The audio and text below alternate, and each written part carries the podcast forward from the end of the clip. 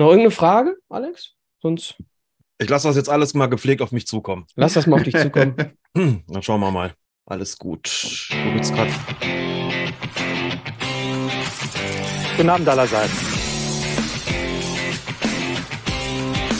Herzlich willkommen im Wimpeltausch, dem Fußballpodcast mit Tradition. Einen wunderschönen, liebe Hörerinnen und Hörer, einen wunderschönen, lieber Adler. Hallo Micha. Wunderschönen Abend auch von mir. Nico, ich grüße dich. Schönen guten Abend auch von mir. Und jetzt stelle ich euch jemanden vor. Und zwar geht es um einen Publizisten. Unter anderem hat er mehrere Fußballbücher als Autor und Co-Autor verfasst. Er ist ehemaliger Schiedsrichter von 1985 bis 2005, aktiver Schiedsrichter unter anderem in der Oberliga. Er ist Schiedsrichter Lehrwart im Fußballverband Mittelrhein. Er ist Schiedsrichter-Experte bei Sky unter dem Dach von Colinas Erben. Und von Colinas Erben ist er 50 Prozent, gemeinsam mit Klaas Rehse. Colinas Erben haben über 55.000 meist friedliche Follower bei Twitter, deren Fragen sie mit einer Engelsgeduld beantworten. Und ihr findet ihn bei Twitter unter lisaswelt mit Z. Einen wunderschönen guten Abend und ich bitte um einen riesengroßen Applaus für Alex Feuerherd. Grüße dich, Alex. Vielen herzlichen Dank. Vielen herzlichen Dank für die Blumen. Vielen herzlichen Dank für den Applaus. Vielen herzlichen Dank für die Einladung. Ich freue mich, dabei sein zu dürfen. Wir freuen uns mit Sicherheit dreimal so viel. Schön. Ähm, liebe Leute, ihr wundert euch, warum wir heute da sind. Eigentlich an jedem ersten Mittwoch des Monats. Jetzt eine kleine Neuerung. Wenn wir einen Gast haben, sind wir dazwischen auch nochmal für euch da. Deswegen jetzt hier Mitte Februar bereits mit Folge 49. Lieber Adler, lieber Nico, wir haben also am ersten Mittwoch im März einen runden 50 Episoden Wimpeltausch. Was wollen feiern wir? Was wir? Großartig? Ja, ist eine gute Frage. was, wollen wir, was wollen wir daraus machen? Also überlegen wir uns am Ende vielleicht nochmal. Okay, machen wir später. Ähm, der Alex weiß Bescheid, was hier so alles läuft. Nämlich, dass er am Anfang äh, erstmal überhaupt nichts wissen wird. Fußball extemporale. Fußball extemporale. Unangekündigter Test. für unsere Podcaster. Und wie könnte es anders sein? Wir haben nämlich hier einen Experten aus dem Schiedsrichterwesen. Ist es natürlich ein Thema aus dem Schiedsrichterwesen. Ich habe schon ein schönes für unsere 50. für nächstes Mal. Aber heute geht es um ein Thema, was unser Gast natürlich auch ja, vermutlich äh, besser behandeln kann, als wir das können. Es geht um das Thema, ich habe es mal genannt, Emotion versus Respektsverlust. Wir haben da vor kurzem mal drüber gesprochen, Alex. Kannst du dir schon vorstellen, was sich dahinter verbirgt? Emotionen versus Respektverlust. Ich denke, so grundsätzlich geht es um das Verhalten von Spielern und Bänken gegenüber den Unparteiischen.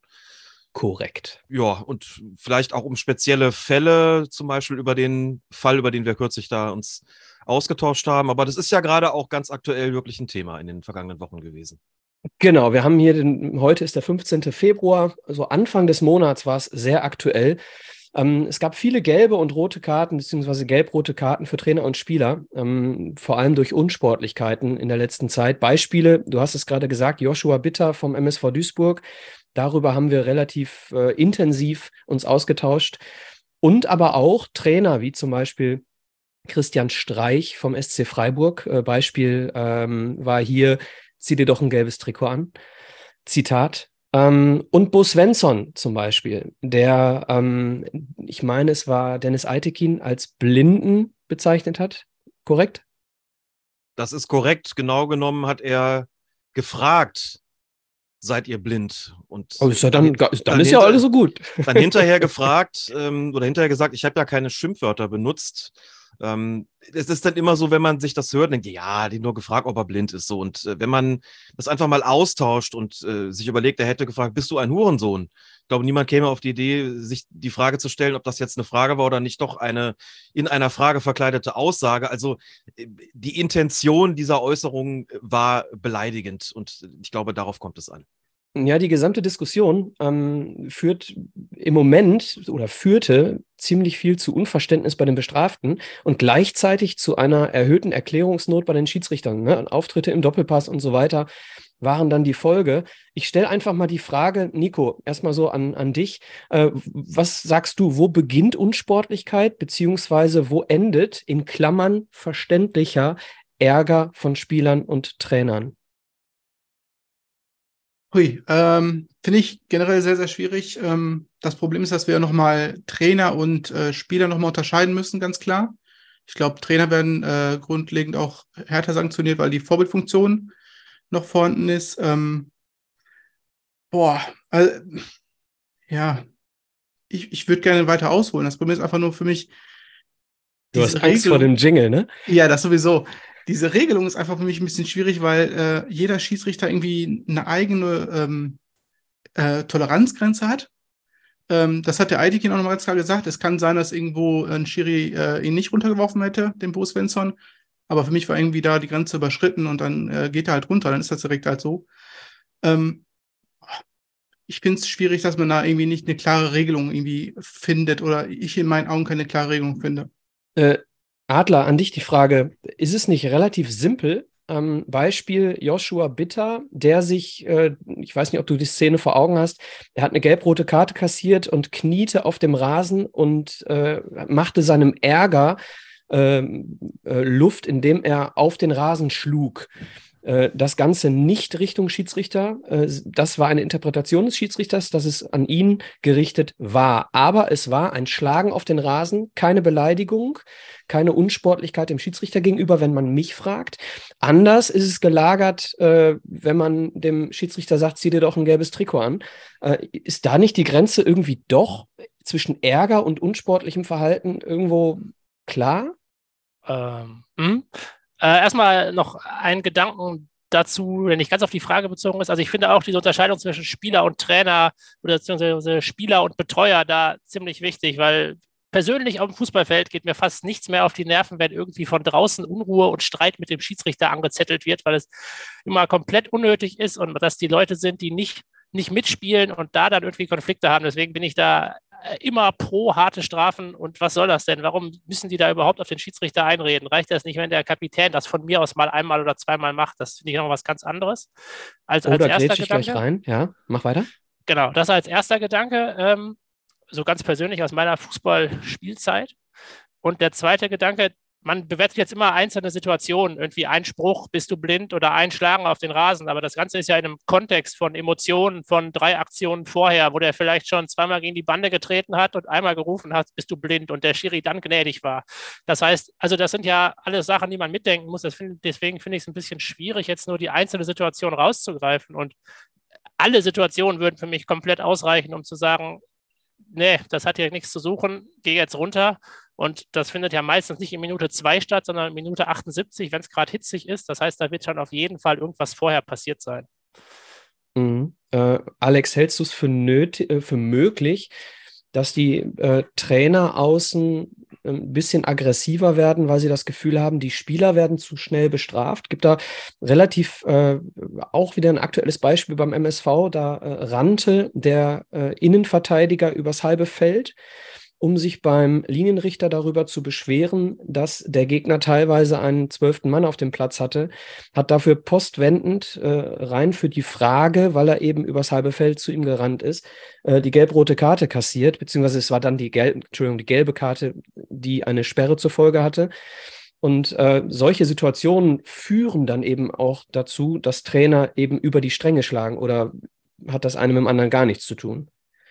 Die Trainer würden wahrscheinlich schon sagen, dass das einen entsprechenden Zusammenhang hat. Und das kann ja auch durchaus sein. Das geht, glaube ich, aufs Ganze gesehen immer auch darum, wo zieht man die Grenzen auch in Stresssituationen. Ich glaube, das ist gerade so ein Punkt, der ganz, der ganz wichtig ist. Und äh, Philipp hat schon vollkommen zu Recht gesagt, ähm, oft hat sowas tatsächlich eine Vorgeschichte. Oft äh, kommt das nicht aus dem Nichts, sondern hat sich irgendwie aufgebauscht. Also wenn wir jetzt mal nehmen das Beispiel Christian Streich vom vergangenen Spieltag, es gibt eine bemerkenswerte Einlassung von Patrick Ittrich, dem vierten Offiziellen, im Podcast der 16er ähm, mit Michael Born und Ewald Lien, in dem er erzählt, und zwar in aller Deutlichkeit und durchaus auch emotional erzählt, was eigentlich die Vorgeschichte gewesen ist, dieser Gelb-Roten, in der es ja dann hieß, naja, also Streich sagt halt, ja, okay, ich habe gesagt, das mit dem gelben Trikot, das war nicht in Ordnung. Dann habe ich einmal kurz geklatscht und schon fliege ich vom Platz. Wenn man sich einfach mal die Mühe macht, sich das anzuhören, was Patrick Edrich da erzählt und sagt, das hat eine Vorgeschichte. Das äh, fing schon bei Gelb-Rot an, ähm, gegen Sevilla nach 17 Minuten, wo ich ihn schon einfangen musste. Wir haben ihn vorher schon mal angesprochen. Ist eine, ist eine Wasserflasche durch den Innenraum geflogen. Er sagte, das sind eigentlich auch schon Gelegenheiten gewesen. Da hätte es eine gelbe Karte geben können, vielleicht nach dem Regelwerk sogar eine geben müssen. Die haben wir ihm erspart. Also das hat eine Vorgeschichte und ist dann kulminiert in Gelb-Rot. Aber es ist nicht so gewesen, dass da zum ersten Mal irgendwas passiert ist und dann das Schiedsrichtergespann, das Schiedsrichterteam überreagiert hat. Also wenn man das kennt, wenn man sich das anhört, dann sieht die Sache schon wieder ein bisschen anders aus. Dann kann man das kontrastieren mit dem, was Christian Streich gesagt hat, der argumentiert hat, das greift ja deine Frage nochmal auf. Mir hat die Verhältnismäßigkeit gefehlt. Ich glaube, er hat gemeint, die Ausgewogenheit. Er wollte, hat gesagt, wir kriegen einen Foul gegen uns gepfiffen, die andere Seite nicht. Da hat er es dann plötzlich übersehen und solche Sachen. Nur begründet das halt kein unsportliches Verhalten. Und äh, wichtig ist mir an der Stelle vielleicht noch Folgendes. Das ist den Schiedsrichtern jetzt nochmal im Trainingslager in Portugal vor Beginn der Rückrunde, beziehungsweise vor, also in der Winterpause nochmal eingeschärft worden. Seid konsequent bei unsportlichem Verhalten. Den Verein der ersten und zweiten Bundesliga ist eine Playlist zugeschickt worden, zusammen mit einem Schreiben. Eine Playlist, in der sich, ich glaube, zehn Szenen insgesamt finden von der Weltmeisterschaft aus, der, aus den Bundesligen. Ich glaube, es, es kann sein, dass auch ein Drittliga-Beispiel dabei gewesen ist, in denen Beispiele für unsportliches Verhalten abgebildet worden sind. Das Anlaufen des Schiedsrichters, das Reklamieren und Protestieren, das Wegschlagen des Balles, das Wegtragen des Balles, solche Dinge, um ihnen einfach zu zeigen, dafür hätten wir gerne gelb. Anlass war die Weltmeisterschaft, zu der Lutz Michael Fröhlich, also quasi der Schiri-Chef, gesagt hat, im Großen und Ganzen war der Umgang miteinander okay. Wir haben aber auch erschreckende Beispiele gesehen von Angriffen von unsportlichem Verhalten gegenüber den Unparteiischen, die wir so in der Bundesliga nicht haben wollen. Das heißt, die Vereine sind nochmal gebrieft worden, die wussten, was auf sie zukommt. Das ist ja nicht das erste Mal, dass das noch stark gemacht wird. Und jetzt merkt man tatsächlich, das wird umgesetzt. Marco Rosa hat zweimal Geld bekommen, bleiben wir mal in der Bundesliga. Bo Svensson habt ihr schon erwähnt mit der glattroten Karte, Christian Streich mit Gelbrot. 25 Prozent der Verwarnungen, also der gelben Karte, die aktuell verteilt werden, werden aufgrund von unsportlichem Verhalten gegeben. Das ist auch auf dem Platz. Auf dem Platz, ganz genau. Okay. Das nimmt man manchmal vielleicht gar nicht so zur Kenntnis, wenn kein Feldverweis dabei rausspringt, weil irgendwo ein Ball weggeschlagen wird, es gibt Gelb und es ist eine Szene, die taucht vielleicht in den Tickern auf, aber sonst überhaupt nicht mehr. Aber jetzt, wenn wir mal so ein bisschen so ein kleines Resümee machen, was ist denn passiert seit der Winterpause, muss man sagen, da sind die Schiedsrichter schon konsequenter geworden und haben jetzt offensichtlich tatsächlich vor, wir ziehen das jetzt mal durch und dass dann vielleicht an der einen oder anderen Stelle auch mal eine Karte kommt, wo sie vor der Winterpause, vor Beginn der Saison nicht unbedingt gekommen wäre. Das kann schon sein, aber da muss man auch sagen, okay, wir sind auch gerade eben im Begriff, so ein paar Dinge abzustellen, die sich doch zu sehr eingeschliffen haben. Und da wird immer auch der Blick auf den Amateurfußball gerichtet. Das vielleicht an der Stelle noch ganz kurz. Wenn ein Dennis Eitekin für den Satz, bist du eigentlich blind oder seid ihr eigentlich blind, eine rote Karte zeigt, hat das unmittelbare Auswirkungen auf den Amateurfußball. Da wird alles kopiert. Da wird der Torjubel im Guten sozusagen genauso kopiert wie das unsportliche Verhalten von Seiten der Bänke, aber auch natürlich von Seiten der Spieler oder drehst von mir aus auch um. Und da wird oft gesagt, wenn dann einer aus dem Innenraum verwiesen wird oder es mal eine gelbe oder rote Karte gibt wegen Meckerns oder wegen einer Beleidigung, dann heißt es doch gerne mal, regel das doch mit Persönlichkeit. In der Bundesliga schaffen sie das doch auch. Das ist ja ein Zeichen von Schwäche. Du weißt dich wohl nicht anders zu wehren. Und wenn Eitekin jetzt eine rote Karte für so einen Spruch zeigt und auch noch sagt, wir lassen uns nicht beleidigen, und das ist für mich eine Beleidigung, dann hast du im Amateurfußball in der Kreisliga B ein völlig anderes Argument als Schiedsrichter, bei einer identischen Äußerung oder einer ähnlichen Äußerung zu sagen, und du gehst jetzt auch. Und wenn du nicht weißt, warum, dann guck dir mal das Spiel Bayern gegen Mainz an oder Mainz gegen Bayern. Da ist Herr Svensson gegangen aus dem gleichen Grund und das hat auch Vorbildcharakter für uns. Gerade bei den Bänken, ihr habt schon gesagt, sind die persönlichen Strafen allgemein auch härter. Nicht bei Beleidigung, da ist es identisch, aber in anderen Fällen. Und das, was da momentan passiert, passiert auch mit Blick auf die Unparteiischen im Amateurfußball, denn da tragen sich erschreckende Dinge zu und das hat im Profifußball dann auch dazu geführt, dass sich die Schiedsrichterchefs gesagt haben, da müssen wir halt auch noch mal ran. Ja, am Ende muss man, also die Diskussion wird ja häufig auch von den Aktiven beziehungsweise von den Trainern und Verantwortlichen geführt. Äh, da nimmt man uns die Emotionalität, die der Sport benötigt. Jetzt müssen wir einfach mal auch die Seite, die Alex hier ähm, erläutert, mal ganz deutlich nach vorne stellen aus meiner Sicht wir haben ein Problem in Deutschland, dass keiner mehr Schiedsrichter werden möchte. So, und in dem Moment, wo du in der Bundesliga durch eine Regeländerung dafür sorgst, dass in der Kreisliga jeder wieder Bock hat, äh, an der Linie beziehungsweise auf dem Feld zu stehen, an der Linie gibt es ja in der Kreisliga niemanden, ähm, dann ist das im, im Grunde auch äh, ein notwendiges Übel für denjenigen, der sagt, mir wird hier Emotionalität gestohlen. Philipp? Genau, ich habe nochmal einen Gedanken, der in die ähnliche Richtung geht, aber weniger Respektlosigkeit ist, sondern eher dieses Feierns. Ich glaube, vor zwei Spieltagen ist Armada mit Gelb-Rot vom Platz geflogen, als er das 2-1 im wirklich wichtigen Abstiegskampfspiel von Stuttgart gegen Hoffenheim macht. Und dadurch, dass er vom Platz fliegt, gleicht Hoffenheim noch aus, geht 2-2 aus. Und an der Stelle da fällt es mir deutlich schwerer, dann zu verstehen, warum der Mann jetzt mit Gelb-Rot runtergeht, wenn das vielleicht das wichtigste, die wichtigste Aktion seiner Karriere bisher ist und der deswegen einmal über irgendeine Bande springt, die halt drei Meter da dran ist. Also ja, der auch noch Franzose ist und die Regel vermutlich gar nicht kannte. Ne? Genau. Also das sind dann so Situationen. Dieses Positive sehe ich dann etwas anders. Also warum muss man dieses Feiern so stark unterbinden? Warum ist das sowas, was da hat man ja eine Emotionalität, aber eine positive Emotionalität und die will ich doch, die kann ich doch eigentlich zulassen. Also auch mal als Frage Frage an dich, Alex, warum das jetzt, ob das sein musste in der Situation oder ob das was ist, wo man auch ja, dann eher noch ein Auge zudrücken könnte. Zunächst mal kann ich die, den Einwand vollkommen nachvollziehen. Da sind es tatsächlich die Regeln selbst, die eigentlich einen Riegel vorschieben und in manchen Fällen relativ wenig Ermessensspielraum lassen. Äh, übertriebener Torjubel, das ist im Grunde genommen das Vergehen. Übertriebener Torjubel ähm, ist sanktionswürdig gemäß dem Regelwerk. Das hat was damit zu tun, dass man sagt, Feiern eines Tores ist okay, aber es darf nicht zu lange dauern, weil das auch eine Respektlosigkeit gegenüber dem Gegner ist. Ich finde, man kann wirklich trefflich streiten über diesen, sagen wir mal, regelphilosophischen Ansatz, aber so wie das Ausziehen des Trikots als übertriebener Torjubel sanktioniert wird mit einer Pflichtverwarnung, einer sogenannten Pflichtverwarnung, also mit einer gelben Karte, bei der der Schiedsrichter keinerlei Ermessensspielraum hat. So ähnlich ist es im Grunde genommen beim tja, Klettern auf einen Zaun auch. Da habe ich lang und breit drüber gestritten, auch mit VfB-Fans, die gesagt haben, das wird in anderen Ländern aber doch nicht so streng gesehen. Warum dann in Deutschland? Da kann man tatsächlich abendfüllend drüber sprechen, weil viele gesagt haben, in England feiern die ständig mit den Massen. Warum gibt es da keine gelbe Karte? Warum gibt es das nur in Deutschland? Ja, da können also, sie nicht auf den Zaun klettern. Nun war ja nun da in, in, in Sinsheim auch kein Zaun, sondern das war ein Treppchen und in dem Regelwerk steht Zaun drin und schon ist man mittendrin in der kleinteiligsten Regeldiskussionen, die man sich vorstellen kann. Ich will die hier gar nicht nochmal führen. Ich will nur sagen, ich kann das nachvollziehen, wenn man sagt, warum muss das denn sein? Und ganz ehrlich, ich würde mir an der Stelle tatsächlich wünschen, dass die Regeln liberalisiert werden dahingehend, dass es wieder so kommt, dass das Ausziehen des Trikots beispielsweise nicht strafbar ist oder dass man einfach dem Schiedsrichter da einen sehr viel deutlicheren Ermessensspielraum gewährt, indem er sagt, ey, 88. Minute, die drücken die ganze Zeit auf den Ausgleich. Dann fällt der Ausgleich und dann ist er halt emotional und rennt dahin und springt auf den Zaun und jetzt kommt er doch nicht mit Sicherheitsbedenken und damit, dass es andere provozieren könnte. Ja, zeigt einfach nur offene, aufrichtige, ehrliche Freude mit den Fans. Das ist doch ein, ein positiver, emotionaler Moment. Kann man da nicht irgendwie mehr Ermessensspielraum geben? Bin ich vollkommen bei dir. Einfach zu sagen, gebt den Schiedsrichtern doch da mehr Spielraum.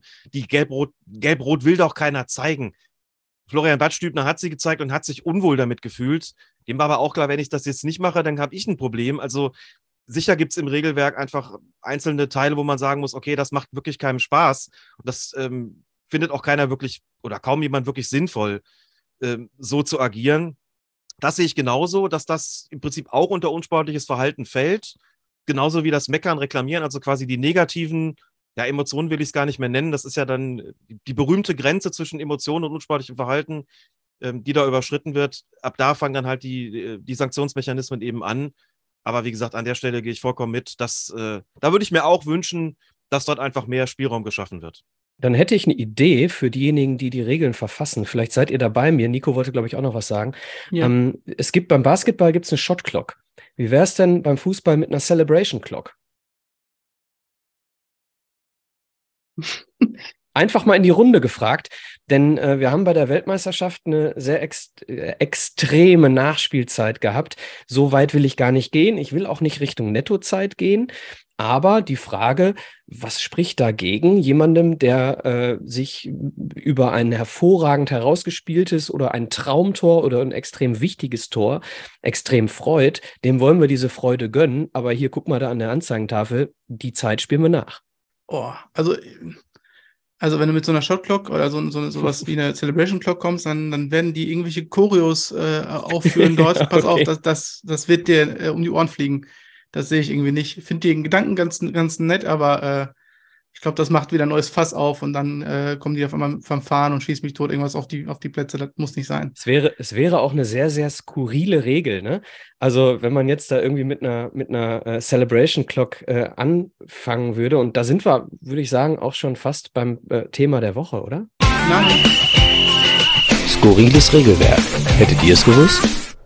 Hättet ihr es gewusst? Nein, wir müssen es gleich nochmal spielen, denn der Nico hat noch einen Nachtrag. Ich habe noch eine Kleinigkeit. Ich, ich fand es ganz, ganz nett, dass man es irgendwie äh, runtergebrochen hat in den Amateurbereich, dass man den Schiris da ein bisschen in den Rücken stecken kann Macht mit solchen meine Aktionen. Überleitung kaputt? Ich glaube Takt. Es tut mir leid, aber ich, ich, was ich, also ich selber als äh, ehemaliger Jugendtrainer muss auch sagen, diese, diese Vorbildfunktion von Eltern im Jugendbereich, ähm, da, da kann man es so weit runterbrechen, dass man sagen kann, da weit runter kann man den den Jugendschiedsrichtern auch ein bisschen den Rücken stärken oder auch wirklich den Trainern von Jugendvereinen und sagen, pass auf, wenn du das nochmal sagst, verlässt du deinen Platz oder das Vereinsgelände. Hast du Trainer und, oder Eltern gesagt?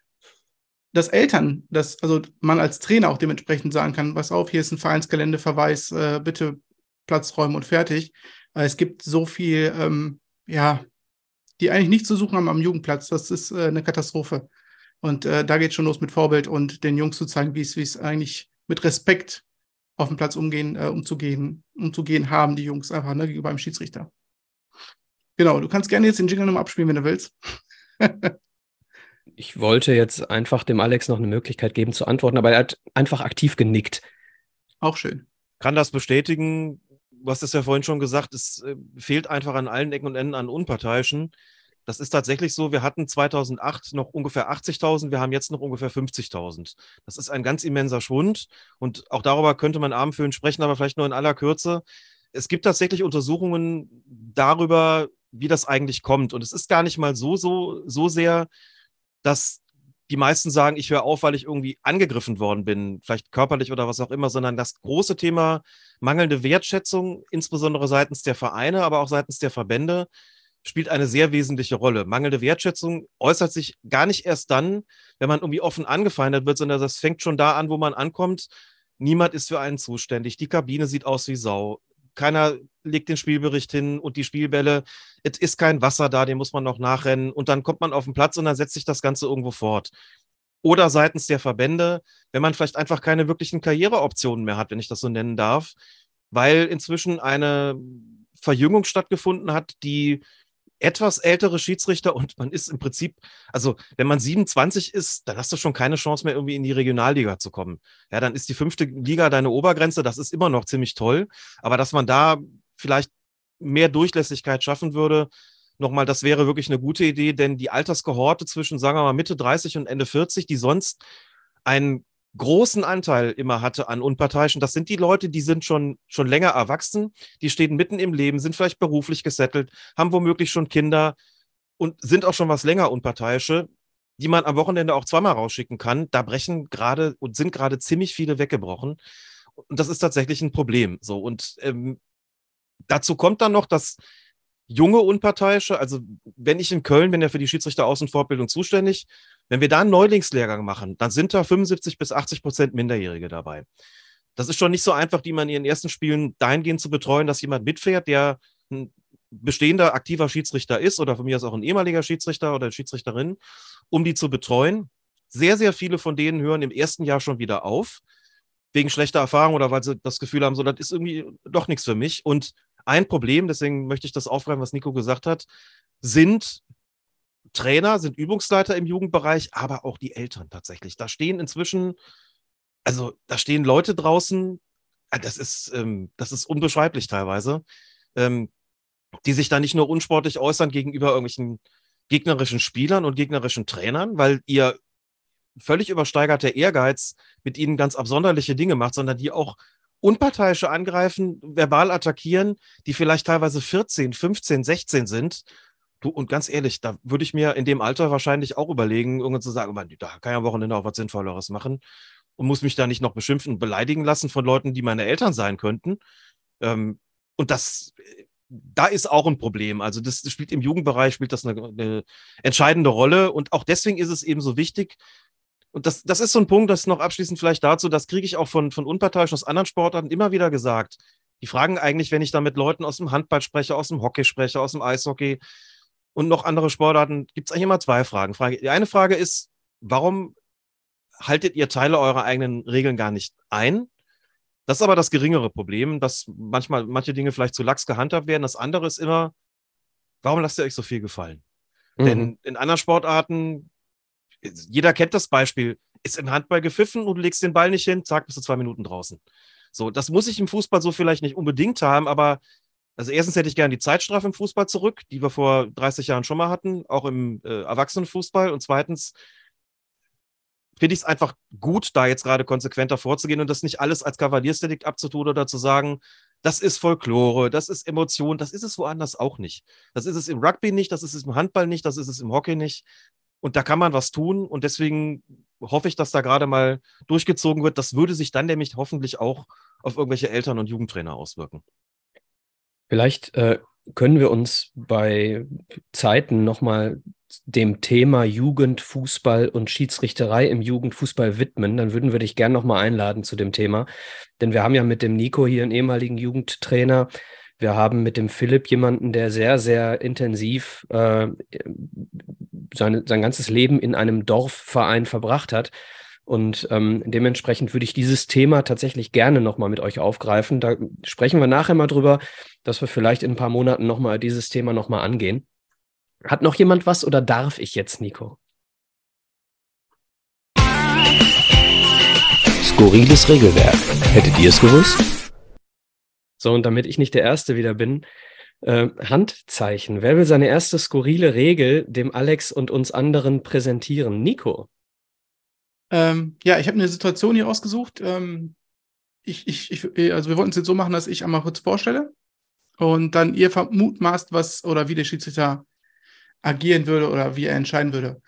Okay, Situation. Auf Höhe der Mittellinie befindet sich ein Angreifer in einer guten Angriffssituation und wird durch ein taktisches Foul eines bereits verwarnten Gegenspielers vom Ball getrennt. Der Schiedsrichter entscheidet auf Vorteil, da ein Mitspieler mit dem Ball weiter in Richtung gegnerisches Tor laufen kann. Wenige Sekunden später greift nun wieder derjenige Verteidiger ins Spiel ein, der zuvor das Foul begangen hatte. Er klärt den Ball regelgerecht zur Ecke. Wie entscheidet der Schiedsrichter? Ich fange mal an. Äh, er gibt Gelb, Rot und Eckball. Okay. Philipp? Gelb, Rot und indirekter Freistoß, da wo der Spieler eingegriffen hat. Okay.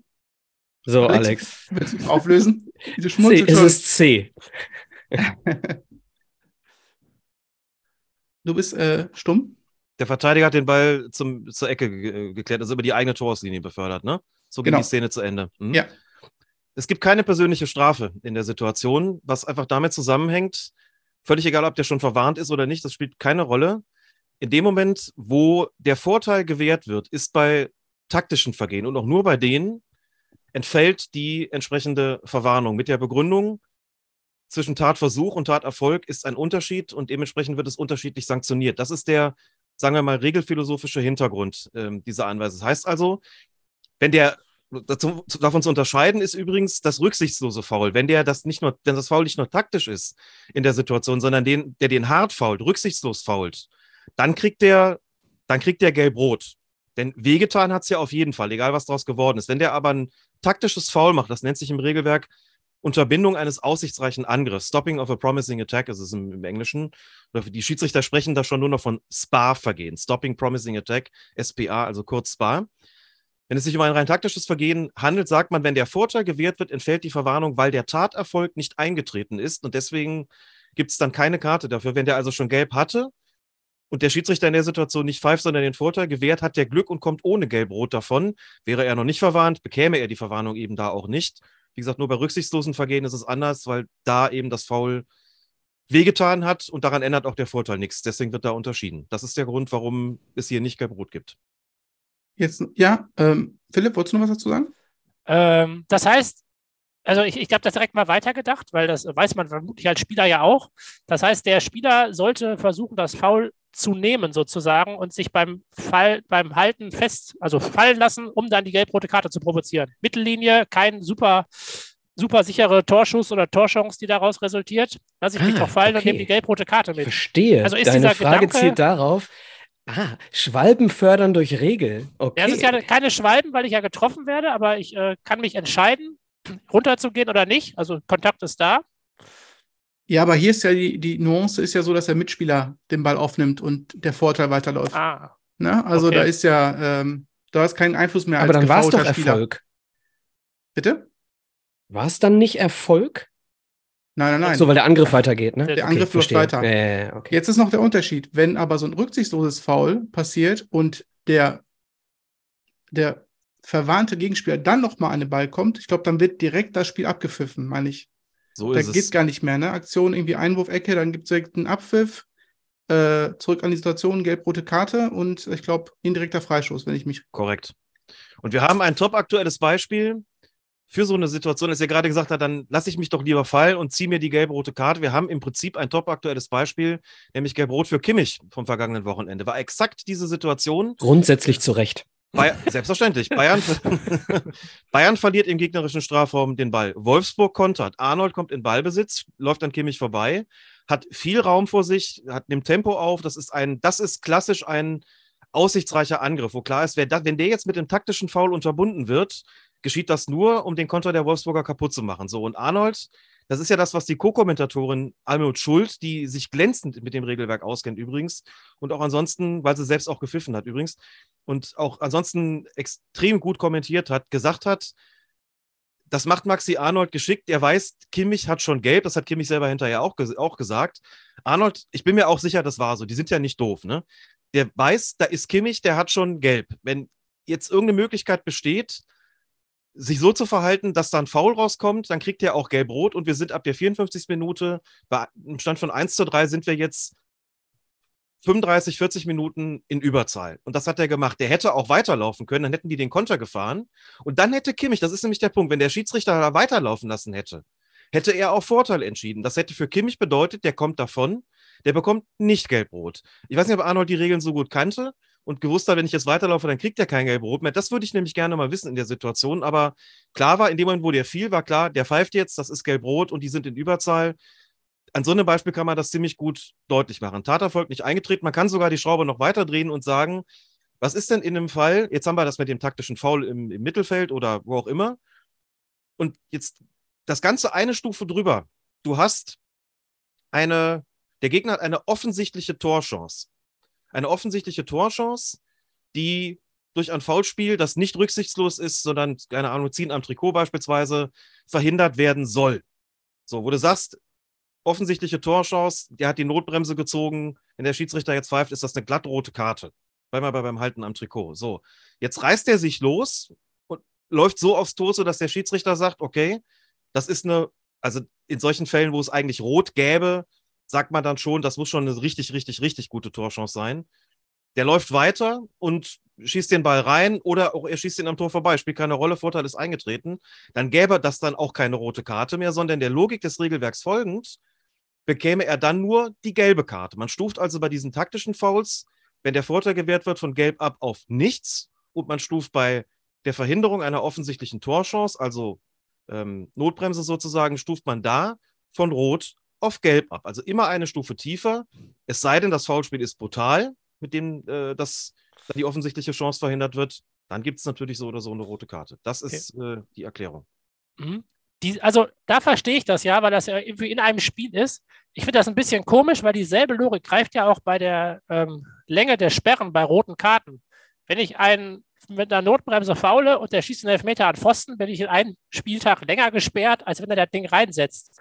Ich finde, das ist irgendwie so komisch, weil das ist dann zwei Wochen später, ich spiele gegen einen ganz anderen Gegner.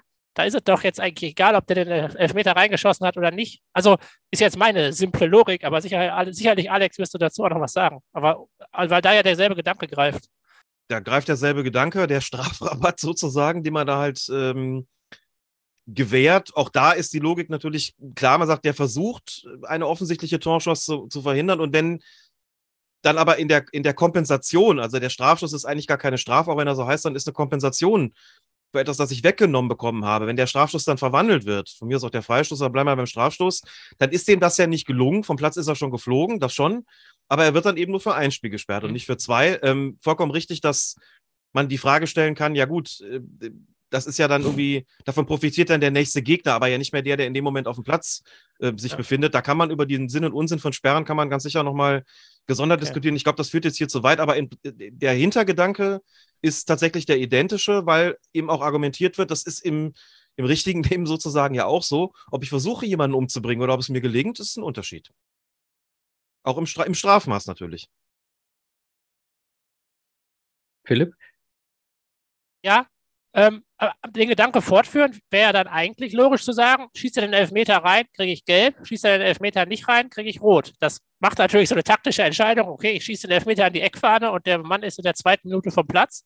Möglich, aber ich meine, solche strategischen Entscheidungen gibt es ja auch bei anderen Sportarten. Also das wäre ja nicht total abwegig. Und die strategische Entscheidung, du, ja? die strategische Entscheidung, das, das, das geht ja noch weiter, weil also das, das Schöne an Social Media ist, dass man ganz viel Input auch bekommt, also neben irgendwelchen Beschimpfungen auch ganz viel Input bekommt, der einen wirklich auf ähm, dazu zwingt, sozusagen, sich auch mal weitergehende Gedanken zu machen. Bin mehr als einmal gefragt worden, du hast in der fünf Minute bist, hast du eine Situation, ähm, wo, das gab es beispielsweise kürzlich in der, in der zweiten Liga auch, jemand versucht, den Ball, der sonst ins Tor gegangen wäre, durch ein klar strafbares Handspiel aufzuhalten. So, der Ball fällt aber einem Stürmer vor die Füße, der netzt ein, es gibt also Tor, logischerweise Vorteil, und für den Spieler statt einer roten Karte nur die gelbe Karte aufgrund der eben gegebenen Erklärung. Und da gibt es dann Leute, die sagen, gut, und jetzt überlegen wir uns mal, was passiert in der fünften Minute. Wäre der größere Vorteil nicht eigentlich zu sagen, das Tor zählt nicht, wir geben den Strafstoß, aber der fliegt vom Platz, dann haben die 85 Minuten Überzahl, haben natürlich das Risiko, dass sie den Strafstoß verschießen können. Das ist vollkommen klar, aber da gibt es Leute, die sagen, warum nicht eigentlich den Spielern die Entscheidung überlassen. Der Schiedsrichter ähm, hat das alles realisiert und fragt dann nach, wollt ihr, den, wollt ihr das Tor haben oder wollt ihr Strafstoß und, und Feldverweis haben? Was wollt ihr haben? Entscheidet euch. So, natürlich kann man das theoretisch so machen, aber der Hintergedanke, also jede Regel hat ja auch ihren Sinn. Der, der, also das Ziel im Fußball, das oberste Ziel ist das Erzielen von Toren. Und dem wird sozusagen regelphilosophisch auch alles untergeordnet hast. Der, unmit der spielunmittelbare Vorteil ist immer der wichtigste. Wenn der ein Tor erzielen kann und Vorteil gegeben wird, dann wird die persönliche Strafe reduziert. Und sowas wie ja der größere Vorteil könnte aber sein, Strafstoß und dann Feldverweis und Überzahl. Soweit denkt man nicht. Das ist vielleicht auch einfach zu komplex, sondern man sagt, das, was in dem Moment ähm, der unmittelbare Vorteil ist, nämlich die Torerzielung, das wiegt immer schwerer. Auch wenn man da darüber diskutieren kann, ob das tatsächlich so stimmt und ob nicht das andere der größere Vorteil wäre. Den Gedanken gibt es sozusagen nicht. Und das ist der Grund, warum es auch diese keine Entscheidungsfreiheit an der Stelle gibt. Aber ich äh, würde mal vermuten, das ist in anderen Sportarten wahrscheinlich auch nicht, auch, ist auch nicht so. Ne? Ich würde diesen potenziellen Paragraphen, den du da gerade irgendwie ins Leben rufst, den würde ich den Walter Eschweiler Paragraphen nennen, der ja damals schon gefragt hat, was wollt ihr denn? Diesmal ist es dann aber nicht Elfmeterschießen in Verlängerung, sondern wollt ihr, dass der Kimmich direkt fliegt oder wollt ihr? So, ähm, ich, äh, an dieser Stelle wende ich mich an unsere Hörerinnen und Hörer. Äh, ihr seht es unter diesem äh, Podcast. Die Zeit läuft ja mit. Ihr seid ja nicht blöd. Ihr wisst ja längst, dass wir wieder die 60 Minuten nicht geschafft haben. Ähm, äh, Adler, du wärst der Zweite mit einer skurrilen Regel? Oh ja. Ja, ja, ja. Ich habe eine Regel, ähm, die ich glaube, die habe ich noch nie erlebt, dass die gegriffen hat. Und wahrscheinlich wird das auch so bleiben. Aber ich verstehe einfach nicht, warum die Regel so ist, wie sie ist. Deswegen habe ich die äh, mir ausgesucht und würde die Situation mal beschreiben. Während eines Elfmeterschießens wird ein Spieler, der bereits in der 85. Minute verwarnt wurde, erneut vom Schiedsrichter wegen einer Unsportlichkeit verwarnt. Wie hat der Schiedsrichter in Bezug auf diesen Spieler zu entscheiden? Also 85. Kannst du, Minute. Nochmal kurz wiederholen. Ganz langsam nochmal wiederholen, bitte. Während eines Elfmeterschießens wird ein Spieler, der bereits in der 85. Minute verwarnt wurde, erneut vom Schiedsrichter wegen einer Unsportlichkeit verwarnt. Wie hat der Schiedsrichter in Bezug auf diesen Spieler zu entscheiden? Ja, ich weiß es, Michael, willst du äh, mutmaßen oder weißt du es auch? Äh, es kann totaler Unsinn sein. Ich glaube aber, dass ähm, du im Elfmeterschießen quasi so eine pseudo-dritte gelbe Karte kriegen kannst. Ich bin mir nicht sicher. Irgendwie sowas habe ich im Kopf. Ja, ich glaube, nach 120 Minuten erlöschen alle gelbe Karten. Also alle Karten, die vorher im normalen Spielverlauf äh, gezeigt werden, erlischen und dementsprechend geht es von null wieder los. Ich meine, das aber schon mal erlebt zu haben bei irgendeinem Torwart, der dann im Elfmeterschießen dann, glaube ich, äh, die Linie verlassen hat, dann Gelb bekommen hat und alle sich gewundert haben, warum er noch im Tor steht. Ich kann mich aber nicht mehr an das Spiel erinnern. Ja. Das ist richtig, aber warum ist das so? Also, das erscheint Das mir hat- irgendwie unlogisch. Das hören wir jetzt, warum das so ist. genau. Die Deswegen, Regel ist ziemlich neu tatsächlich. Die gibt es, ich weiß gar nicht, ob es zu dieser Saison, nee, oder zur letzten Saison, glaube ich, eingeführt worden ist, dass man sagt, alle Verwarnungen werden, also die Feldverweise natürlich nicht, du darfst da nicht plötzlich wieder mitspielen, alle Verwarnungen werden getilgt. Denkt nochmal zurück an die Frauen-WM 2019. Da hatte sich kurz vorher, ich muss etwas weiter ausholen, damit man es besser versteht, glaube ich. Da hat man kurz vorher die Regelung geändert, dass der Torhüter oder die Torhüterin dann nicht mehr mit beiden Füßen auf der Torlinie bleiben muss, bis der Ball geschossen ist, also bis der Strafstoß ausgeführt ist, sondern nur noch mit einem Bein. Das andere durfte man oder jetzt durfte man jetzt nach vorne bewegen. Im Gegenzug ist aber das Ganze, ist die Ausführung wesentlich strenger überwacht worden. Also dieses Ding, äh, die halten den Ball und sind zwei Meter vor der Kiste, das wurde nicht mehr akzeptiert, sondern es gab, glaube ich, insgesamt drei Interventionen der Videoassistenten, bei denen, in denen die Torfrau vielleicht 15 Zentimeter mit dem zweiten Fuß auch vor der Torlinie gewesen ist. Und da haben sich ganz viele Leute damals darüber aufgeregt und gesagt, das ist aber kleinig, das war doch jahrelang anders. Und damals war es noch so, bei Strafstoßvergehen bekam die außerdem noch, wenn die sich zu früh von der Linie bewegt hat und äh, dann wiederholt werden musste, bekam die noch eine Verwarnung. So, und dann haben natürlich ähm, viele sich überlegt, okay, jetzt wird das so streng umgesetzt, das heißt ja aber auch, die ist vielleicht schon verwarnt im Spiel und dann geht das ins Elfmeterschießen und dann bewegt die sich nochmal zu früh nach vorne und dann muss sie mit Gelb-Rot vom Platz. Das kann, das ist ja viel zu hart. Also plötzlich Torhüter, Platzverweis wegen zu früh nach vorne bewegt, im Elfmeterschießen ein weiteres Mal, das, das kann man doch nicht machen. Und dann ist tatsächlich während der Weltmeisterschaft sind die Regeln geändert worden. Da hat man gesagt, okay, das ist, geht wirklich zu weit, wenn es jetzt so streng überwacht wird. Also dann, ähm, dann löschen wir die gelben Karten vor Beginn des Elfmeterschießens, damit sowas nicht passiert. Und am Ende hat man es dann tatsächlich ins Regelwerk überführt. Nochmal, während des Turniers die Regeln geändert. Also das ist ähm, ein ganz außergewöhnlicher Vorgang natürlich, äh, der so ein bisschen darauf schließen ließ, hm, daran haben wir jetzt nicht gedacht und äh, mit so einer Reaktion haben wir nicht gerechnet. Und dann hat man aber gesagt, ja, wenn wir die bei den Torhütern und Torhüterinnen löschen, dann machen wir das bei den anderen auch. Nun ist es natürlich so, dass du als, als Schütze, also das ist nicht so einfach, da ein Strafstoßvergehen zu begehen. Du kannst den, das Standbein abstellen, neben den Ball und ausholen und die Schussbewegung abbrechen und nochmal neu ausholen und dann ist das Ding verwirkt und dann kriegst du eine gelbe Karte, aber das passiert ja normalerweise nicht. Deswegen wird das nur selten geschehen, weil du kannst natürlich wegen Meckerns auch eine gelbe Karte kriegen. Dann hat man gesagt, dann löscht man das halt bei allen, hat auch so ein bisschen argumentiert, die, das, das Elfmeterschießen ist nur zur Spielentscheidung da. Es ist, ersetzt im Prinzip seit 50 Jahren den Münzwurf. Und das ist eigentlich gar nichts, was irgendwie mit dem Spiel direkt noch was zu tun hat, sondern es geht nur darum, jetzt, dass wir jetzt einen Sieger ermitteln. Und deswegen stellen wir da sozusagen alles nochmal auf Null. Die Torschützen im Elfmeterschießen, die werden ja auch nicht registriert. Ne? Also wenn du, äh, also wenn eine Statistik gemacht wird, wer hat im DFB-Pokal wie viele Tore erzielt, da werden die, die im Elfmeterschießen erzielt worden sind, nie mit dazugerechnet.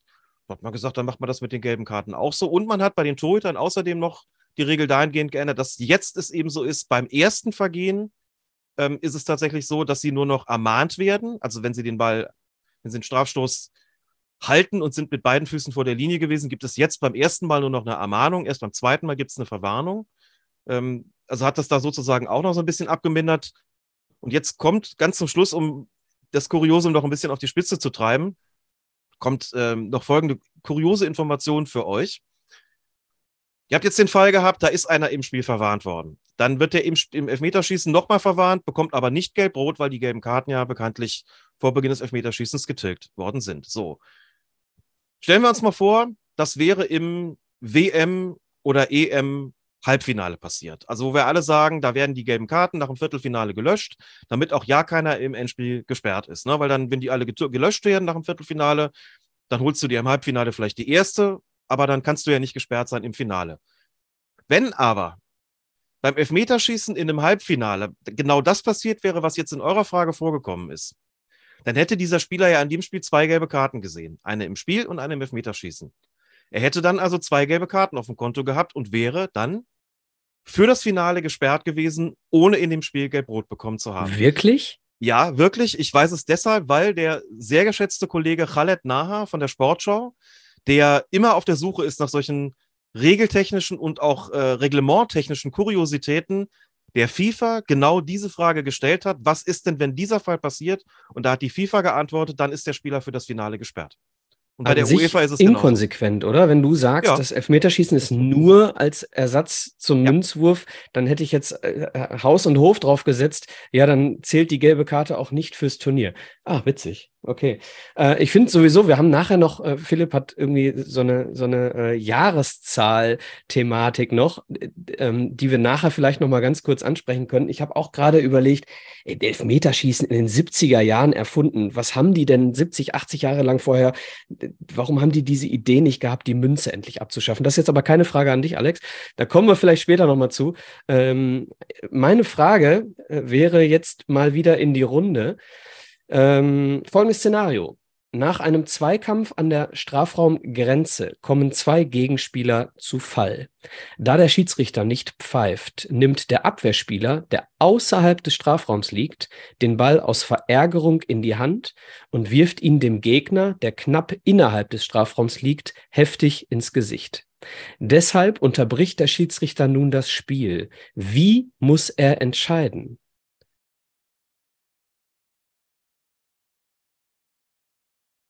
Also, ich würde sagen, es gibt. Oh, es gibt schon eine Antwort, ja? Ja, also ich, das Einfache ist, er gibt eine rote Karte. Aber die schwierige Frage ist ja wahrscheinlich, gibt es Freistoß oder Elfmeter oder Strafstoß? Also ich, ich glaube, es wird das, äh, das höhere oder schlimmere Vergehen, äh, ähm, glaube ich, ähm, gewertet und dementsprechend würde man erstmal das Handspiel sehen und dann der Wurf des Gegenspielers, äh, der liegt ja noch im Strafraum, richtig? Dann würde ich, glaube ich, echt, also in meinem Kopf Strafstoß geben, weil es das schlimmere Vergehen ist und eine rote Karte. Aber, also ich glaube, ich würde schon bei Handspiel auf äh, Freistoß pfeifen und was der danach noch macht, ist egal. Also es kann ja auch sein, dass irgendwie. Ja, also, ja. deswegen ja dieses, das schlimmere Vergehen in meinem Kopf ist, glaube ich, dann deswegen der Strafstoß. Also ich, ich hören es ja wahrscheinlich jetzt. Ich werde für Rot und direkter Freistoß gehen, aber. Hm. Also Rot, Rot und direkter Freistoß ähm, Rot haben wir und wir haben Rot und Strafstoß. Ich bin ehrlich, in dem Moment, als ich das Szenario zum ersten Mal gelesen habe, war für mich ganz klar Handspiel. Denn ohne das Handspiel passiert die Tätlichkeit ja gar nicht. Deswegen für mich ganz klar Freistoß gewesen. Ich kenne die, ich kenne natürlich die Auflösung und der Alex wird es uns gleich erklären. Ähm, aber äh, am Ende kam alles anders, als ich dachte, Alex. Ja, Nico hat recht. Das ist das höherwertige Vergehen, das hier geahndet wird. Das setzt natürlich voraus und deswegen hat Philipp natürlich überhaupt auch nicht Unrecht. Also, wenn nach dem Handspiel der Schiedsrichter schon gepfiffen hat, dann ist das Spiel ja unterbrochen. Wenn dann der Wurf auf den Gegenspieler im Strafraum kommt, logischerweise gibt es dann den Freistoß, denn das Spiel ist ja unterbrochen und der kriegt natürlich trotzdem die rote Karte, weil er das in der Spielunterbrechung auch nicht machen darf. Bei dieser Frage gehen wir natürlich davon aus, Micha? Ja, mach erstmal zu Ende. So, ich muss den Gedanken nur für mich festhalten. Wenn er aber gar nicht so schnell pfeifen kann oder will oder was auch immer, das Spiel noch weiterläuft. Also wenn er nach dem Handspiel sozusagen gar noch gar nicht so schnell das Spiel unterbrechen kann und dann es eben zu diesem Wurf auf den Gegenspieler kommt, dann haben wir zwei Vergehen derselben Mannschaft unmittelbar nacheinander. Erst das Handspiel und das zweite ist das, die Tätigkeit, das Abwerfen des, äh, des Gegenspielers. Und bei zwei Vergehen derselben Mannschaft unmittelbar nacheinander, wohlgemerkt ohne zwischenzeitliche Unterbrechung, das ist natürlich wichtig, wird das schwerere Vergehen geahndet. Das ist jetzt hier nicht so schwer zu bestimmen, was das ist, denn im einen Fall gibt es einen Freistoß außerhalb, im anderen Fall gibt es einen Strafstoß. Also bestraft man das äh, Vergehen, also das Vergehen innerhalb des Strafraums, weil es bei, auch bei Wurfvergehen so ist, das wird, Wurfvergehen werden dort geahndet, wo der Gegenspieler getroffen wird oder getroffen werden soll und das wird nicht da bestraft, wo der werfende Spieler steht. der stünde ja noch außerhalb. Das war übrigens mal anders. Vor vielen Jahren war es so, dass bei Wurfvergehen dort es den, äh, die spieltechnische Ahndung gab, wo der werfende Spieler gestanden hat und nicht, wo der Gegenspieler war, der da getroffen worden ist. Das hat man aber inzwischen vereinheitlicht. Und deswegen gibt es hier den Strafstoß und eben den, äh, und eben den Feldverweis. Der ist ja sowieso vollkommen unstrittig. Wären es Vergehen von unterschiedlichen Mannschaften, also begeht erst Mannschaft A den Verstoß und dann Mannschaft B, dann wird, auch das finde ich logisch, immer das erste Vergehen spieltechnisch geahndet, mit einer persönlichen Strafe geahndet werden kann, aber natürlich beides. Das heißt, wenn erst A B auf die Fresse haut und dann B A auf die Fresse haut, dann kriegt natürlich B den Freistoß, weil er zuerst geschlagen hat, aber beide fliegen vom Platz. So, jetzt kommt mein Szenario. Jetzt liegt derjenige, der den Ball aufhebt, im Strafraum und derjenige, der an den Kopf geschmissen wird, liegt außerhalb. Das heißt, wir haben Punkt 1, Elfmeter wegen Handspiel. Wir haben Punkt 2, rote Karte wegen Tätlichkeit. Was ist denn das, was greift denn dann? Das schwerere Vergehen. Was haben wir denn hier? Was ist denn das schwerere Vergehen? Kommt es auf die ist denn Minute Freischuss an? außerhalb wahrscheinlich. Nee, nee, nee, Strafschuss ist schwerwertig. Strafschuss Genau. Ach so, schlägt- okay. Das Ziel ist immer, ein Tor zu schießen. Strafschuss ist wahrscheinlicher als Freistoß ein Tor zu erschießen, erzielen. Was mit Also der roten gibt's Karte? Freischuss. Die gibt es auf jeden Fall für den Ball an den Kopf werfen. Ach so, ja, logisch. Ah, Denkfehler bei mir. Ja, ja, ja, okay. Also ist den- dann, Ja. also ist Wenn- egal, wo, also, also sobald eine Aktion innerhalb des Strafraums ist, ist es immer ein Strafstoß. so habe ich es dann jetzt auch verstanden. Ja, ich ja. liebe so einen Input. Also es ist ja hier, äh, mein Gott. Ne? Das ist die Reihenfolge spielt in dem Fall keine Rolle, sondern bei zwei Vergehen nacheinander wird das spieltechnisch schwerere geahndet. Wenn's, wenn zur Wahl steht Freistoß oder Strafstoß, gibt es den Strafstoß, egal ob das erste oder das zweite Vergehen im Strafraum stattgefunden hat. Das ist dann völlig unerheblich. Und Rot gibt es sowieso, weil Tätigkeit bleibt Tätigkeit. Äh, Das ist die dahinterstehende Logik, genau. Es wird immer das, das, das Schwerere bestraft. Das ist äh, auch übrigens ein Regelprinzip tatsächlich. Ähm, das heißt, im, äh, im Klartext zum Beispiel, weil das auch oft gefragt wird, ein, ein Verteidiger beginnt einen Stürmer außerhalb des Strafraums zu halten. Und dieses Halten setzt sich in den Strafraum fort und der lässt da dann los. Da denken ja heute, heute noch viele, ja, das, der hat aber doch außerhalb angefangen, muss doch Freistoß geben. Nee. Wenn sich das in den Strafraum fortsetzt, gibt es da den Strafstoß. Jetzt haben wir das umgekehrte Szenario. Der packt den im Strafraum, packt er den ans Trikot und der Stürmer läuft mit dem Ball aus dem Strafraum. Egal warum, taktische Erwägungen. So, jetzt lässt er außerhalb los. Wir sagen, ja gut, immer da, wo es wirksam geworden ist. Nee, nee. Wenn der im Strafraum angefangen hat zu halten und es außerhalb wirksam geworden ist, gibt es trotzdem den Strafstoß. Auch da wieder mit der Begründung, immer sozusagen das für den jeweiligen Täter in Anführungszeichen ungünstigere äh, Szenario wird dann entsprechend bestraft. Das härtere Vergehen halt. Boah, ich möchte, möchte gerne noch so viele Fragen stellen. Ne? Ich möchte so viele Szenarien noch besprechen, aber Mhm. ähm, ich kann ja mal gerade in die Runde fragen, darf ich noch eins oder, oder wollen wir, wollen wir Fragen machen? Also ich, ich weiß ja nicht, wie, äh, wie weit, äh, also wie viel Zeit der Alex noch hat für heute, wie viel er eingeplant hat. Ob wir vielleicht noch eine Runde einfach machen für uns. und Also dann der, der Alex 60 hat äh, bei Colinas Erben oft drei, vier Stunden. Äh, Ah, okay, daher- okay. Ich habe eine, eine, kurze Rande, äh, eine kurze Frage off-topic. Äh, kriege ich, ich muss meine Lizenz verlängern, Alex. Kriege ich dafür drei Punkte für mein Lizenzheftchen? Das, darüber habe ich nicht zu befinden, sagen wir so. Schade, schade. Okay, pass auf. Ich habe, ähm, als, als der Nico mit der Idee skurrile äh, Regeln um die Ecke kam, habe ich sofort eine im Kopf gehabt, die ich mit dir, Alex, dann auch äh, über WhatsApp diskutiert habe, beziehungsweise dich angeführt habe, über die du dann witzigerweise auch schon mal referiert hast. Äh, ich will das ein bisschen auf die Spitze treiben, dieses Szenario. Und zwar, wir befinden uns ähm, sehr, sehr spät im Spiel. Es steht 1 zu 0 für, den, äh, für die Mannschaft, die gerade selber einen Eckstoß hat. Das heißt, du spielst auf Zeit und irgendwo an der Eckfa Eckfahne gibt es dann tatsächlich den Kontakt und du erhältst eine Ecke. Es werden alle äh, angreifenden Spieler zugestellt, sodass der ausführende Spieler den Ball aus Zeitspielgründen Richtung eigenem Torwart spielt.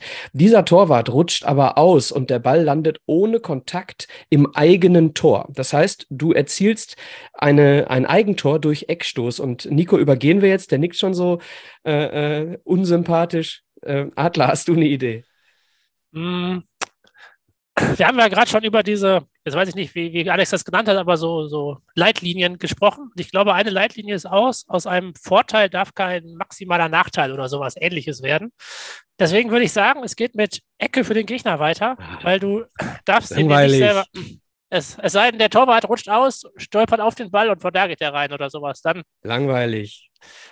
Es Ich ist, vollkommen, es ist natürlich vollkommen, ja, es ist vollkommen korrekt. Die wusste ich tatsächlich auch vorher, die habe ich äh, deswegen anführen wollen.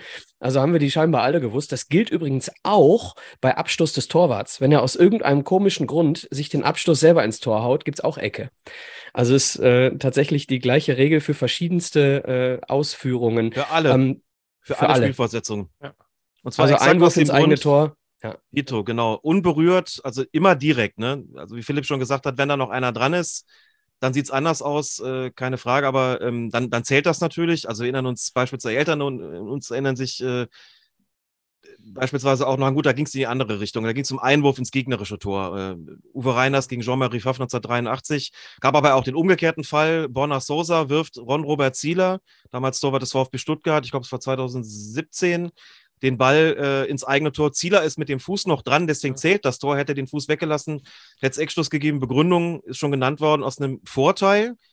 Der Ballbesitz nach einer Spielunterbrechung. Man hat, Ja. des, also, man hat ja den Ball bekommen, weil der Gegner vorher den Ball aus dem Spiel befördert hat. Deswegen bekommt ja die andere Mannschaft Ballbesitz und das ist der Vorteil, den sie sozusagen hat, weil der Gegner vorher den Ball aus dem Spiel zu befördern, heißt nicht immer ein Regel, die Regeln übertreten zu haben, klar, aber er hat den Ball halt aus dem Spiel befördert und ein Spiel soll ja immer laufen. Deswegen sagt man, es soll kein direkter Nachteil daraus werden. Bleibt nur noch die Frage zu stellen, warum gibt es denn ausgerechnet Eckstoß und warum sagt man nicht beispielsweise, wir wiederholen die Spielfortsetzung, also es gibt dann nochmal den Eckstoß oder warum macht man nicht einen Schiedsrichterball? Und die Antwort darauf ist dann, äh, könnt ihr ja jetzt sagen, weil man so einen Mittelweg geht zwischen äh, Tor zählt als Eigentor und Wiederholung. Da ist aber der Grund einfach, man sagt, was ist denn, wenn ähm, der, der Ball die Torlinie überschreitet, zuletzt berührt von einem Spieler der verteidigenden Mannschaft? Was gibt man denn da, wenn es kein Tor gibt? Ja, halt einen Eckstoß. Ne? Wenn ein Verteidiger den Ball über die eigene Torlinie spielt, gibt es einen Eckstoß. Deswegen sagt man, wenn man kein Tor gibt, wenn man kein Tor geben will, dann bleibt in der Situation eigentlich nur der Eckstoß, wie auch ansonsten. Man denkt sich im Prinzip das Tor, Tor ist einfach weg. nur weg. Ja. Genau. Also empfiehlt sich auch hier, ne, schöne Grüße an Ron-Robert Zieler. Liebe Fußballprofis, befasst euch mit den Regeln. Es ist, äh, wir haben gerade über Maxi Arnold gesprochen, jetzt ist es Ron-Robert Zieler. Ähm, hätte er es gewusst, wäre dieses Spiel anders ausgegangen. Das äh, vielleicht noch ergänzend, äh, was mir da noch einfällt, es gibt ja auch die Situation, wenn es keine Spielunterbrechung ist, Torwart fängt den Ball und hat vielleicht, naja, Amateurfußball einen guten Abend gehabt am Samstag und wirft den Ball beim Abstoß ins eigene Tor.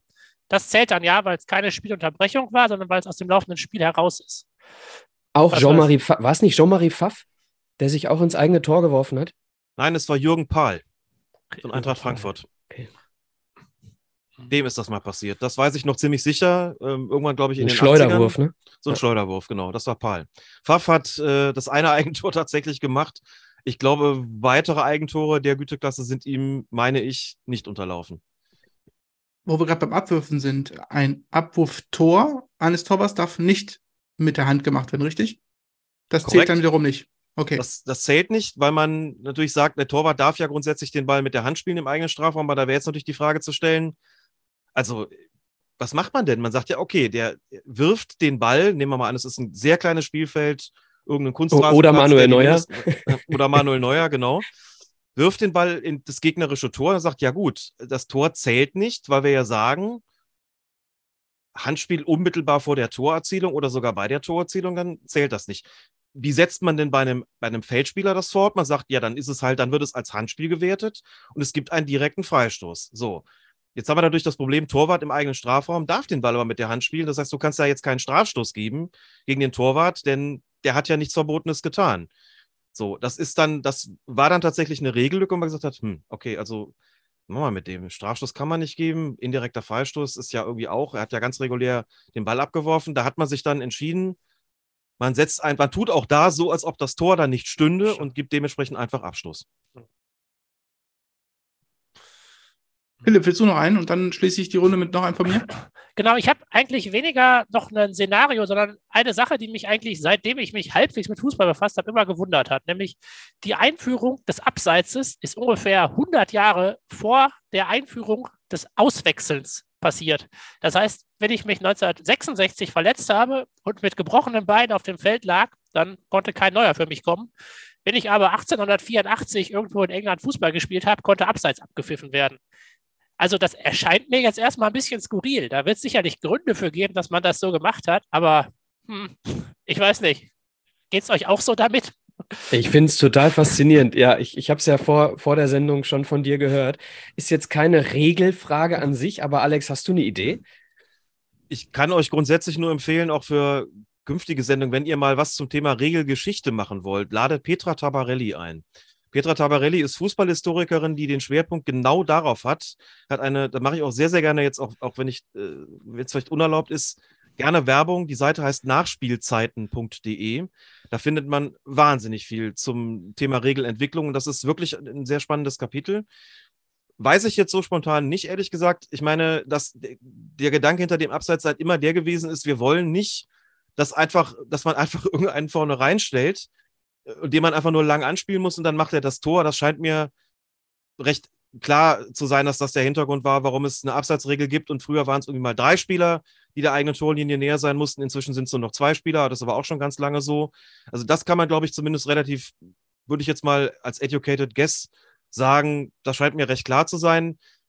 Bei den Auswechslungen, ja, also warum man das nicht schon früher vorgesehen hat, zu sagen, da kann ja mal sein, dass sich einer verletzt und dann ähm, kommt halt ein anderer aufs Feld. Also das fällt mir jetzt schwer zu sagen, warum man das später eingeführt hat. Ich kann euch da nur sagen, dass ähm, ich mal damit beauftragt war, einen Statistikband zu Borussia Dortmund zu erstellen für einen Verlag ähm, und damit beschäftigt war, Mannschaftsausstellungen in die, in die irgendwelche Excel-Tabellen zu hacken. Und es ist ziemlich viel mit Copy und Paste möglich gewesen, denn vor Einführung der Auswechslung, also wenn du da mal geguckt hast auf die Statistiken, da gab es schon eine ganze Menge Spieler, die 34 Spiele pro Saison gemacht haben. Dieses ja? Ding hieß übrigens Tore, Punkte, Spieler, die komplette BVB-Statistik genau. für diejenigen, die es Novak zusammen. Wollen. Ich habe es nicht alleine gemacht, genau. Ja.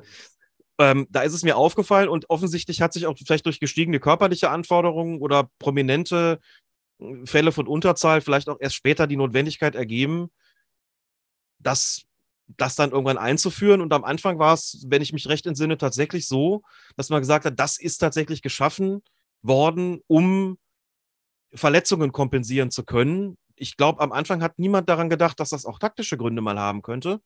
Inzwischen sind wir bei fünf und es hat klar taktische Aspekte.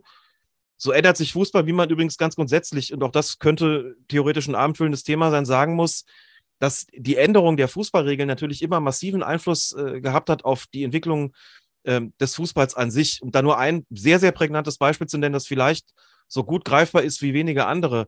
Die Einführung der sogenannten Rückpassregel vor 30 Jahren äh, hat einen völlig neuen Torhüter-Typus geschaffen äh, on the long run. Also so ein Torhüter-Typus wie Manuel Neuer, der ist ja nicht der einzige, der wäre gar nicht denkbar gewesen, wenn nicht diese Rückpassregel irgendwann mal die Leute, die Torhüter dazu gezwungen hätte, das Fußballspielen zu lernen und nicht nur einfach äh, lang und weit den Ball wegschlagen.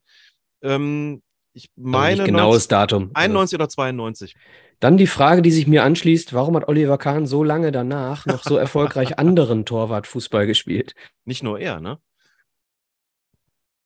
Also, es ist lange Zeit so gewesen, dass die Quintessenz daraus war, also vorher war es eben so, da war es erlaubt, den Ball nach einem kontrollierten Zuspiel eines Mitspielers mit dem Fuß dann mit den Händen aufzunehmen äh, wenn man Spiele aus den 70er, Ganz kurz, 80er unmittel guckt, unmittelbar danach haben die Leute sich hingekniet und, und den Ball mit dem Knie ja. zum Torhüter, weil sie die Regel umgehen wollten, gespielt.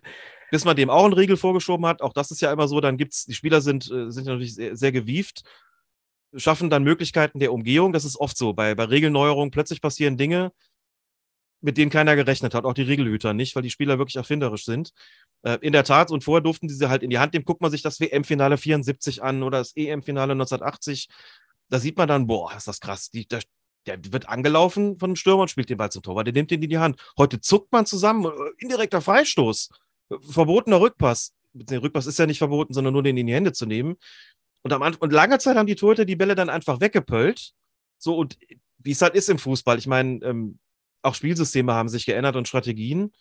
Ja, passt sich gesagt, dem natürlich an, genau. Passt sich dem an. Wir können ja die Torhüter auch als, als sagen wir mal, einen zusätzlichen Feldspieler, also oder als, als äh, Feldspieler, der die Fähigkeit hat, auch den Ball gut mit den Händen zu, äh, zu verarbeiten, einführen. Heute macht man halt mehr daraus. Heute sind sie eben im Prinzip elfte Feldspieler.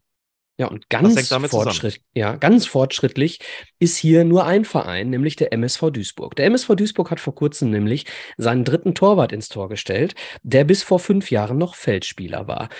Das allerdings nur, weil der andere verletzt ist, aber das nur nebenbei. Tatsächlich bis zu U16 noch Feldspieler gewesen, Max Braune, jetzt 19 Jahre alt und äh, Torwart und äh, mit wahnsinnig guten Reflexen ausgestattet. Und wenn der einen Rückpass kassiert, hat keiner Sorge, denn der lupft den auch mal gerne über den angreifenden Stürmer hinweg. Äh, Nico, deine letzte Skurrilität? Ja, ich habe noch einen Fall. Ähm, also, eine Mannschaft erzielt ein Tor. Sie hatte zum Zeitpunkt der Torerzielung einen zwölften Spieler auf dem Platz, der an der Torerzielung aber nicht unmittelbar beteiligt war. Der Schiedsrichter bemerkt dies unmittelbar nach der Torerzielung. Welche Entscheidung trifft er? Philipp. Äh, ich würde sagen, kein Tor. Also die haben ja irgendwas falsch gemacht, das müssen wir irgendwie bestrafen. Aber ich weiß nicht, ob man dem jetzt gelb gibt. Vielleicht, der darf ja nicht am Feld sein. Ich würde ihm noch gelb geben dazu. Äh, ich bin bei dir. Und wie geht das Spiel weiter? Oder wo geht das Spiel weiter? Wie war, wie war die äh, Ausgangssituation? Ähm, der, der, also, das Tor wird erzielt. Ein, ein Spieler der erzielenden Mannschaft steht auf dem Platz. Und der Schiri merkt im Nachhinein nach der Torerzielung. Indirekter Freistoß für äh, das kassierende Team. Ihr seid, ihr seid unglaublich gut. Ähm, vor allem, weil der Hintergedanke eben auch stimmt. Und wir werden auch da gleich ein sehr prominentes Beispiel haben für diesen Fall, wo aber anders entschieden worden ist. Nico nickt schon. Mm, Grundsätzlich ist es so, ein, eine zusätzliche Person, wie das im Regelwerk heißt. Also sagen wir einfach mal, das ist jetzt ein zwölfter Spieler, muss aber kein zwölfter Spieler sein, kann zum Beispiel auch ein Spieler sein, der wegen Verletzung außerhalb des Feldes war und ohne die Genehmigung des Schiedsrichters wieder das Spielfeld betreten hat. Aber der Einfachheit halber sagen wir mal, es ist ein Zwölfter, also irgendein Ersatzspieler. Betritt das Feld, dann ist der Schiedsrichter grundsätzlich erstmal gehalten, das Spiel nicht zu unterbrechen, solange der nicht irgendwie ins Spielgeschehen eingreift. Also den Ball spielt, einen Zweikampf führt, den Gegner an irgendwas hindert oder was auch immer. Dann geht das Spiel erstmal weiter. Nächste Spielunterbrechung bekommt er eine Verwarnung, eine gelbe Karte, Begründung, unerlaubtes Betreten des Feldes. Erschließt sich auch. Und dann geht das Spiel aber so weiter, wie die Spielfortsetzung ohnehin gewesen wäre. Dann, keine Ahnung, mit Eckschuss, Abschluss, Einwurf, was auch immer das da der Fall gewesen ist. So, greift der ein, also läuft der drauf, spielt den Ball, Pfiff, dann gibt es einen direkten Freistoß. Und zwar genau dort, wo er ins Spiel eingegriffen hat und natürlich auch eine gelbe Karte. Soweit klar. Ich glaube, ich weiß schon, welche Skurrilität du gleich anführst. Ich frage dich dann gleich nochmal und bei der Regel, das ist äh, tatsächlich, ich weiß es nicht immer auswendig, in Verweise auswendig, Regel 3.8. Und jetzt kommt Regel 3.9. Torerzielung mit zusätzlichen Personen auf dem Feld. Da ist es nämlich eben leicht anders, wenn man dann sagt, der Ball ist im Tor und da ist die Regelung folgende, wenn dieser, sagen wir mal, diese zusätzliche Person, also in dem Fall bleiben wir einfach mal beim zwölften Spieler, weil es einfacher ist, wenn diese, dieser, diese zusätzliche Person, der zwölfte Spieler, zu dem Team gehört, das das Tor erzielt hat, also die haben dann Überzahl, dann darf der Treffer nicht zählen, in der Tat. Es gibt eine Verwarnung, unerlaubtes Betreten des Feldes und es gibt einen direkten Freistoß, und zwar exakt dort, nicht indirekt, sondern direkt, sondern und zwar an der Stelle, wo sich dieser zusätzliche Spieler im Moment der Torerzielung befand. Ist dieser zwölfte Spieler aber Teil des verteidigenden Teams, also des Teams, das den Treffer kassiert hat, dann zählt das Tor natürlich. Alles andere wäre ja vollkommen widersinnig, wenn man sagt, ja gut, die haben zu, waren zu zwölf, aber ganz ehrlich das Tor nicht geben, dann äh, wird er ja noch belohnt dafür. Auch das ist logisch. So. Ähm, und dann, was glaubst du, Micha, welches prominente Ja, Beispiel, an welches ich denke? Ähm, ich weiß gar nicht, ob es ein prominentes ist, aber ich glaube, es geht darum, wenn ein äh, sich neben dem Tor warmlaufender Spieler einen, ein Tor vereitelt. Also er geht aufs Feld, nehmen wir mal an, Elfmeter. So, der Torwart springt in die, in die linke Ecke und in der rechten Ecke kommt der Ersatzspieler, der sich gerade warm läuft und äh, grätscht den Ball ab und verhindert so das Tor. Ich Okay. dachte, sowas meinst du. Hat, hat, ja, ich glaube, das war in der zweiten Liga und da hat hier, glaube ich, ein Spieler im 16er den Ball angehalten, während der Ball noch im Spiel war, ne? Neben dem Tor. Ja, Das Freiburg Spiel- war das doch mal, oder? Das war das Spiel Kiel gegen Bochum. Das war das Spiel Kiel, Kiel, gegen Bochum, wo Lauberbach? ein, ein Kieler Auswechselspieler einen Ball, der meterweit am Tor vorbeigeflogen ist, dadurch noch äh, auf dem Feld aufgehört, Gelbe er Karte, die- Elfmeter. Ja. die Fußspitze ins Feld gehalten hat. Also einfach nur mit dem Ziel, die Spielfortsetzung zu beschleunigen. Der hatte nichts Unsportliches im Sinn. Der wollte nur, dass sein Torwart schneller den Abschluss ausführen kann. So, hat aber den Fuß ins Spielfeld gehalten, damit formell oder formal unerlaubtes Betreten des Spielfeldes und Ja, das ja. war im Strafraum, deswegen Strafstoß und Verwarnung. Es gibt Aber also, also das ist wirklich Auch so. nur durch den VAR passiert, ne? Ja, und er hätte gar nicht eingreifen dürfen, denn das ist jetzt, jetzt wird es noch ein bisschen kurioser, als die Regel eh schon ist. Ähm, In den Bestimmungen für den Videoassistenten heißt es, dass es einen Eingriff in einer solchen Situation nur geben soll, wenn dieser Spieler, der sich da zusätzlich auf dem Feld befindet, wenn der ähm, den Gegner um eine Torchance Ah. bringt oder um ein Tor bringt. Deswegen sagt man, also der Videoassistent hätte das ignorieren soll, sollen, wenn es der Schiedsrichter nicht selbst sieht, hätte er also nicht eingreifen sollen. Nein, das prominente Beispiel, das ich dachte, war jetzt nicht Kiel gegen Bochum, obwohl das Ich- auch äh, gepasst Ja. hätte. Ja, Ich glaube, bei dem WM-Finale, bei dem Ja. 4-3, gab es auch Diskussionen dazu, weil die Argentinier schon relativ motiviert, voll Vorfreude unterwegs waren. Und das wurde dann aber nicht abgepfiffen. Aber vielleicht ist das auch so, dass das nicht äh, Videoassistenz berechtigt ist und der Schiedsrichter, naja, mit gutem Recht jetzt nicht unbedingt sich auf die Bank konzentriert, während äh, gerade Messi irgendwie da versucht, jemanden auszudribbeln und reinzuschießen. Und dadurch ist es dann irgendwie okay, aber Vielleicht kannst du die Szene noch mal ein bisschen erklären, Alex, für diejenigen, die sie nicht gesehen haben, weil es ja in Katar stattgefunden hat. Argentinien erzielt das 3 zu 2 durch Messi und im Moment der Torerzielung sind zwei Auswechselspieler Argentiniens ungefähr einen Fußbreit auf dem Platz. Vielleicht war der eine davon auch schon einen halben Meter auf dem Platz. Damit natürlich auch hier formal unerlaubtes Betreten des Spielfeldes. Die waren natürlich weit ab vom Spielgeschehen, weit ab vom Tor, hatten damit nichts zu tun, haben in keiner Weise das Spiel beeinflusst.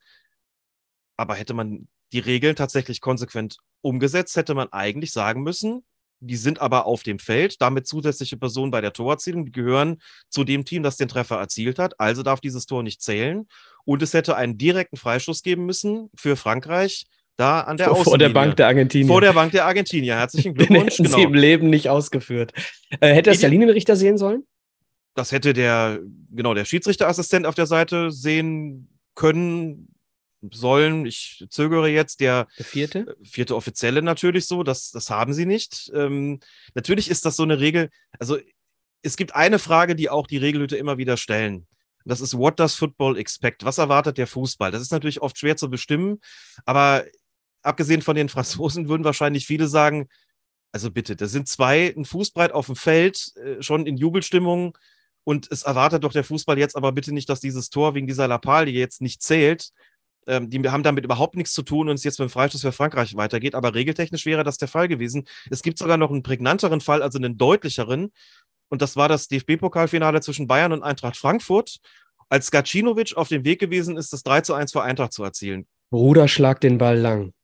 Genau, Bruder schlägt den Ball lang. Und der enteilt allen Bayern-Tor, ist verweist, weil Ulreich mit vorne ist und allen ist klar, wenn der sich jetzt nicht noch im Laufen die Beine bricht, dann wird das jetzt das 3 zu 1. Und ich weiß nicht, 10, 12, 15 Meter bevor der, vor dem Tor, bevor der Ball dann im Tor war, sind ungefähr ein Dutzend Frankfurter Auswechselspieler, also manchmal auch davon zwei oder drei Meter auf dem Platz gewesen. Also der Schiedsrichterassistent musste ausweichen schon. Das Tor hat gezählt. Also theoretisch wäre es auch hier so gewesen, 3-1, annu- äh, bitte, das, machst du da den Spielverderber? Tor annullieren, Freistoß für Bayern München an der Seitenlinie. Kriegst du da Ärger vom Schiedsrichterbeobachter? Im Gegenzug, ganz ehrlich, also da sage ich dann auch bei der Beobachtung, als Beobachter sage ich dann auch zum Schiedsrichter, what does football expect?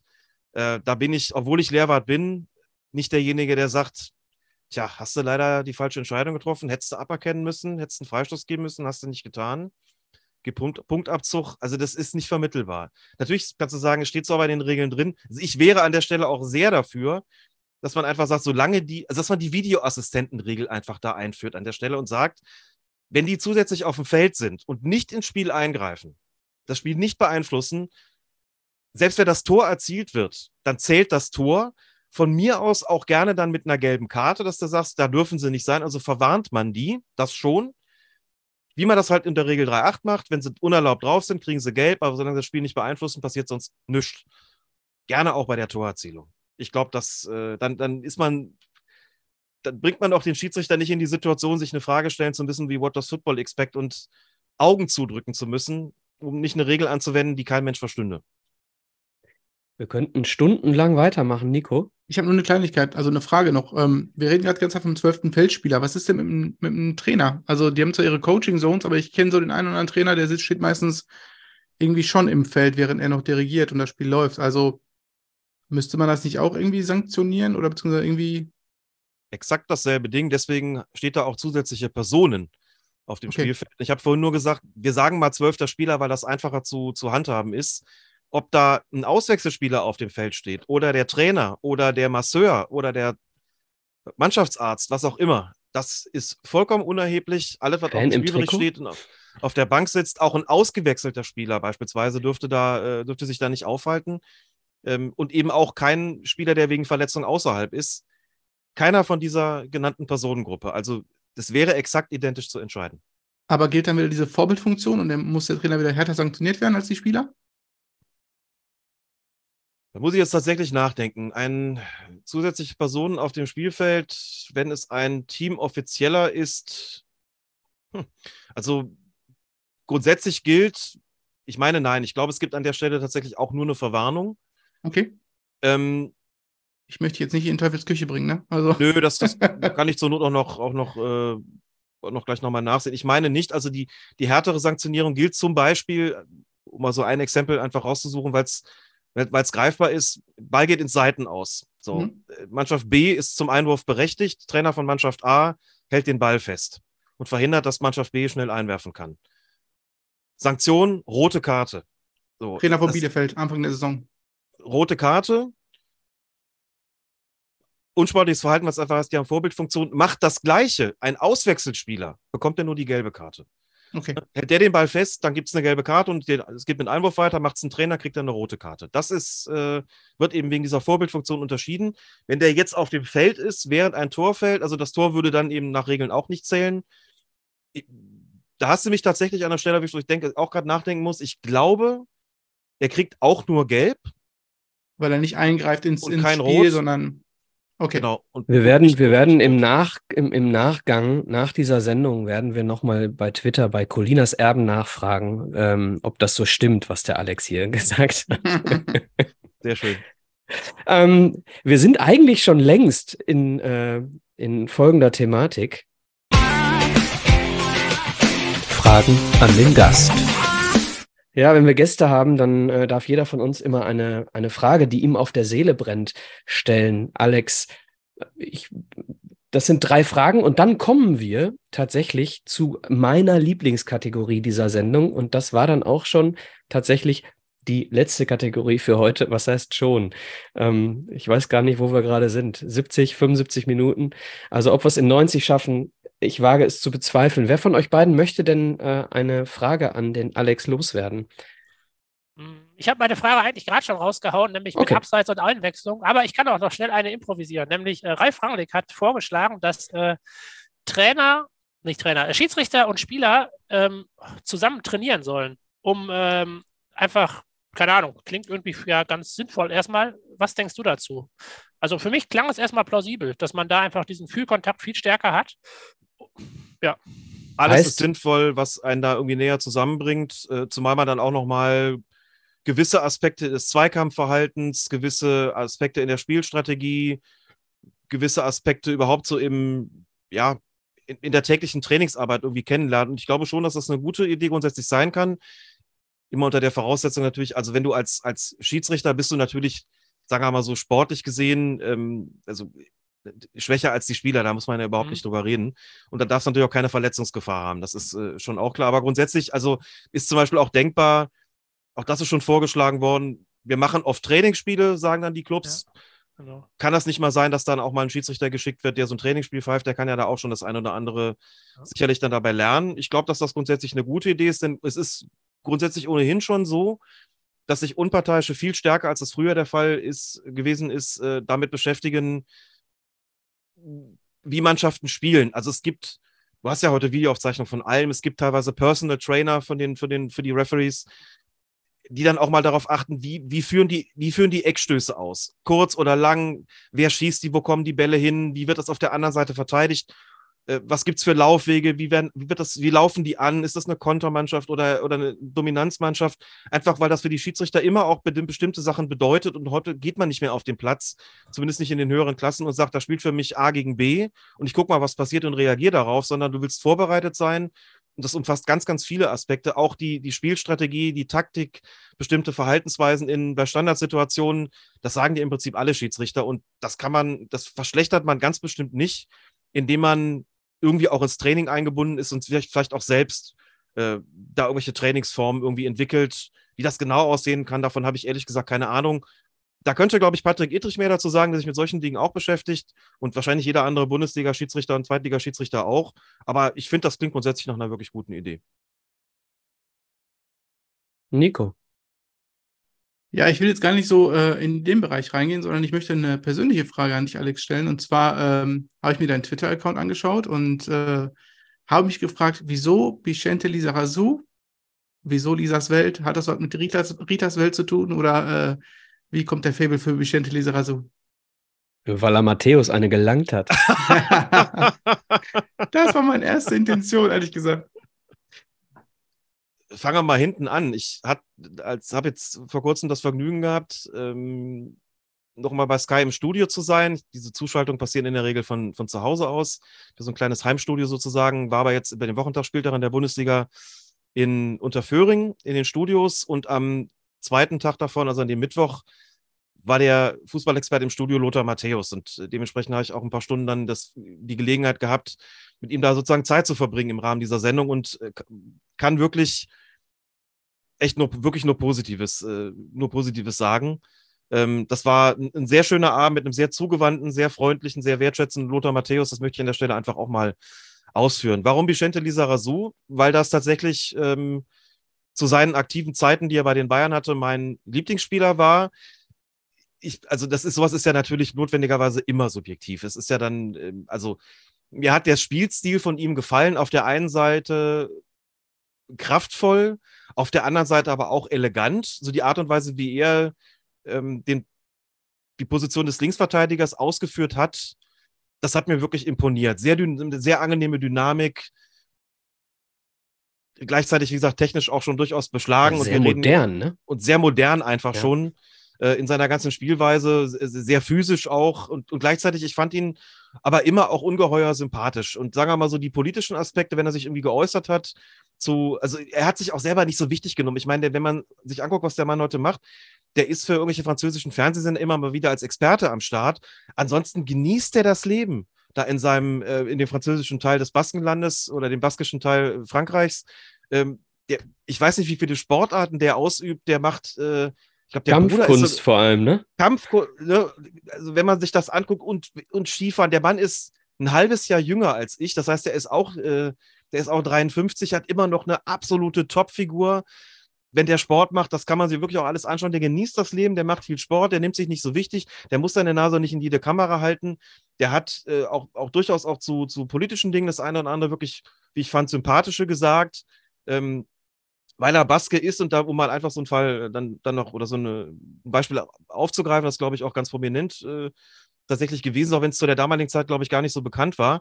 Er ist ja Baske, und nur ist es ja so, dass es lange Zeit diese ähm, terroristische Separatistenorganisation ETA gab, die auch ähm, auf Lisa Razou zugetreten ist und gesagt hat, du bist in erster Linie Baske und, den, und eigentlich Spendengelder erpressen wollte. Und Lisa Razou hat sich dem verweigert. Der ist sozusagen in die, die offene Verweigerungshaltung gegenüber der ETA gegangen, hat gesagt, ich bin, weiß gar nicht mehr genau, wie es war, ich bin in erster Linie Europäer ich bin in zweiter Linie Franzose. Ich glaube, die ETA wollte auch nicht, dass er für Frankreich spielt. Und ich bin in dritter Linie irgendwie Baske. Ich lebe da gerne, aber es ist irgendwie nicht das, was meine, wie auch immer geartete Identität in erster Linie ausmacht und hat sich dem verweigert. Was beispielsweise, ich weiß gar nicht mehr genau, welches Jahr es war, bei einer Meisterschaft der Bayern dazu geführt hat, dass die fahren dann ja immer in diesen offenen, äh, in, in den Cabrios da durch, durch München. Und in allen Autos waren irgendwie mehrere Spieler drin. Nur in dem von Lisa Razou war nur Lisa Razou mit seinen Bodyguards. Und genau aus dem Grund, weil man die durchaus nicht unbegründete Befürchtung hatte, dass ihm was passieren könnte. So, und das sind so Äußerungen, ich dachte, also wenn ich schon einen Blog mache, der sich irgendwie mit Politik und Fußball beschäftigt, dann schien er mir in gewisser Weise doch irgendwo, das wir reden über das Jahr 2006, als ich damit angefangen habe, vor ziemlich genau, ja genau, ziemlich genau 17 Jahren, irgendwie auch also man überlegt ja dann, wie kann man das Ganze denn nennen? Äh, und dann kam ich eben, Lisa hat man ihn ja gerufen oder ruft man ihn auch immer noch auf die Idee, gut, das, das symbolisiert und verbindet das irgendwie halt. Und tatsächlich ähm, ist es so, dass es dann irgendwann auch ein, gab es auch den, den Kollegen Markus Bark von der Sportschau, der ihm das mal äh, gesteckt hat, dass es diesen Blog gibt und ähm, auch der Avatar benutzt wird so und er fand das, er fand das gut und nett und hatte überhaupt nichts dagegen, was mich wiederum beruhigt hat, denn wenn das anders wäre, dann äh, ja, riecht das nach Ärger und das, das hat er nicht gemacht. Das glaube ich auch einfach, dass er sagt, jo, wenn das in Deutschland einer macht und mich, der mich da irgendwie gut findet, soll er machen, habe ich kein Problem mit. Das ist der Grund, warum der Blog so heißt. Das war sehr ausführlich, würde ich sagen, und auch sehr nachvollziehbar. Finde ich echt äh, schön. Ich glaube, es gibt genug Leute, die sich äh, nicht so viele Gedanken machen über ihren Namen. Denke ich zum Beispiel auch an mich gerade. Michael, deine Frage. Äh, äh, ja, ich seit zehn Minuten überlege ich, welche ich stelle. Ne? welche von den zehn? Ja, ich habe zwei. Ähm, die eine, ja, komm, ich stelle einfach mal eine. Ist wurscht. Äh, den, den Rest mache ich dann mal äh, off-top, äh, off-air. Ähm, Joshua Kimmich hatten wir heute schon mal als Thema, oder Josua möchte er ja gerne genannt werden. Kimmich hatten wir schon mal im Laufe dieser Sendung. Und ähm, da ist mir die Frage dann gekommen, ich hatte eigentlich eine andere. Ähm, es gibt immer wieder Spieler in, im Fußball, wenn ich mir den Fußball im Stadion oder auch am Fernsehen anschaue, da habe ich extreme Sympathien ähm, als Zuschauer und ähm, empfinde Vergehen zum Beispiel als nicht so schlimm. Und es gibt Leute äh, wie Josua Kimmich. Ähm, du hast gerade, Alex, bei Christian Streich über Verhältnismäßigkeiten aus seiner Sicht gesprochen. Josua Kimmich ist genau so ein Typ. Josua Kimmich äh, steht aber jetzt nicht für ihn selbst, sondern steht vor allem für viele Spieler, die vielleicht aus Sicht von Bundesliga-Schiedsrichtern ähnlich äh, angesiedelt sind. Ähm, spielt einen Sausack-Fußball, ähm, aber bei der kleinsten Berührung liegt er auf dem Boden und äh, jammert da die Frage, die sich für mich immer stellt, ich bin Familienvater, wenn meine Tochter ein paar Mal nicht hört, dann ist meine Reaktion beim dritten Mal nicht mehr so geduldig. Das heißt, so eine emotionale Geschichte spielt bei jedem, auch wenn man jemanden ganz doll lieb hat, eine ganz große Rolle. So und deswegen die Frage, gibt es ein Beispiel aus deiner Vergangenheit, wo du das Gefühl hast, scheiße, da habe ich es als Schiedsrichter nicht hingekriegt? Mit einem Spieler parat zu kommen? Nee, meine persönlichen Empfindungen dem Regelwerk in dem Moment spontan überzuordnen. Also wo ich überreagiert habe, dann doch. Ja, und wenn nein, warum lügst du? doch, den Fall gab's und ähm, das ist tatsächlich auch ein, ein durchaus prominenter Fall, denn der Spieler, bei dem er das nicht gelungen ist, heißt Jens Rehagel. Und wenn ihr den Namen hört, dann wisst ihr, das ist jetzt nicht irgendeine zufällige Namensgleicher, sondern das ist der Sohn von Otto. Jens Rehagel hat einige Jahre für Viktoria Köln gespielt in der Oberliga und zwar auch zu Zeiten, in, der ich, in denen ich in der Oberliga als Schiedsrichter unterwegs gewesen bin. Und es gab eine Saison, es war die Saison 2002, 2003. Da hatte ich zweimal in der Saison das Spiel zwischen Viktoria Köln und Fortuna Köln. Also im Prinzip ein Kölner Derby, könnte man so sagen. Das auch noch in, das war doch das, die ersten Male, dass die beiden Clubs gegeneinander gespielt haben in der Meisterschaft seit gemeinsamen Zweitliga-Zeiten. Ich hatte in der Meisterschaft, war das, hatte ich das Spiel bei Viktoria Köln, Viktoria Köln gegen Fortuna Köln und musste einen Handelfmeter gegen Jens Riagel pfeifen. Verbunden auch noch mit einer, mit einer gelben Karte wegen absichtlichen Handspiels und der, ich glaube, der Unterbindung eines aussichtsreichen Angriffs. Jedenfalls Handelfmeter gegen Jens Rehagel, worüber er nicht glücklich war. Das muss man auch dazu sagen. Und dann hatte ich das Spiel bei Fortuna Köln, also Fortuna Köln gegen Viktoria, einige Monate später auch. Das war ein Pokalspiel auf Verbandsebene, also der Pokal des Fußballverbands Mittelrhein bei Fortuna Köln. Das Spiel ging in die Verlängerung, wenn ich das richtig im Kopf habe. Und es begab sich die Situation, Jens Rehagel hatte schon eine gelbe Karte bekommen. Irgendwie, wenn sich unsere Wege gekreuzt haben, ist es irgendwie nicht immer so richtig konfliktfrei irgendwie ausgegangen. Dazu vielleicht dann gleich noch was. Und er hatte schon eine Verwarnung, hatte schon eine gelbe Karte. Ich glaube, wegen Foulspiels. Und ich musste ihn wegen eines weiteren Foulspiels mit Gelb-Rot des Feldes verweisen. Darüber war Jens Rehagel sehr ungehalten. hat das auch zum Ausdruck gebracht. Das Spiel war für mich extrem stressig. Das Spiel war spitz auf Knopf. Es ist ein Spiel gewesen, da muss ich auch selbstkritisch sagen, das gehört ganz sicherlich nicht zu meinen besten Spielleitungen anders als das Spiel in der Meisterschaft, wo ich, glaube ich, wirklich richtig gut war, wo ich auch eine sehr gute Beobachtung bekommen habe, muss ich sagen, in diesem Pokalspiel habe ich einigermaßen neben mir gestanden, habe nicht gut gepfiffen, habe das Spiel nicht richtig in den Griff gekriegt, ähm, habe mich auch nicht wohlgefühlt und habe gemerkt, so, du musst sehr kämpfen, dass dir die Nummer hier nicht komplett entgleitet. Dann kam es zu Gelb-Rot und es kam zu einem massiven Protest von Jens Rehagel. Und dann habe ich mich dazu hinreißen lassen, also ich stand total unter Druck in der Situation, und hatte in dem Moment den Eindruck, dass dieser Spieler sich vielleicht glaubt, dass dieser Spieler vielleicht glaubt, sich aufgrund seines prominenten Nachnamens mehr rausnehmen zu dürfen als andere. Und habe zu ihm gesagt, ich habe jetzt keine Lust mehr mit dir zu diskutieren. Wenn du diskutieren willst, dann geh zu deinem Vater, der ist kompetent in solchen Sachen. Das hat Jens Rehagel, das hat natürlich nicht die Situation nicht deeskaliert, sondern es hat die Situation selbstverständlich eskaliert. Jens Rehagel ist einen Schritt auf mich zuge, äh, hat einen weiteren Schritt auf mich zugetan hat mich so leicht mit seiner Hand gegen die Brust, ich will das nicht stoßen nennen, was er da gemacht hat, sondern das leicht weggeschoben.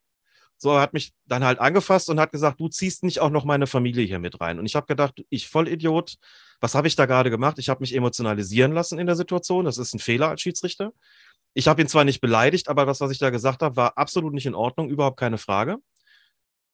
Und das hatte Folgen. Folge, unmittelbare Folge war, dass der damalige Spielertrainer des, von, von ähm, Viktoria Köln, Matthias Höhnerbach, sicherlich auch noch einigen bekannt, kam und gesagt hat, das habe ich gehört, was du gesagt hast, das wird nachher Thema auf der Pressekonferenz sein. Das hat den Druck auf mich natürlich noch erhöht.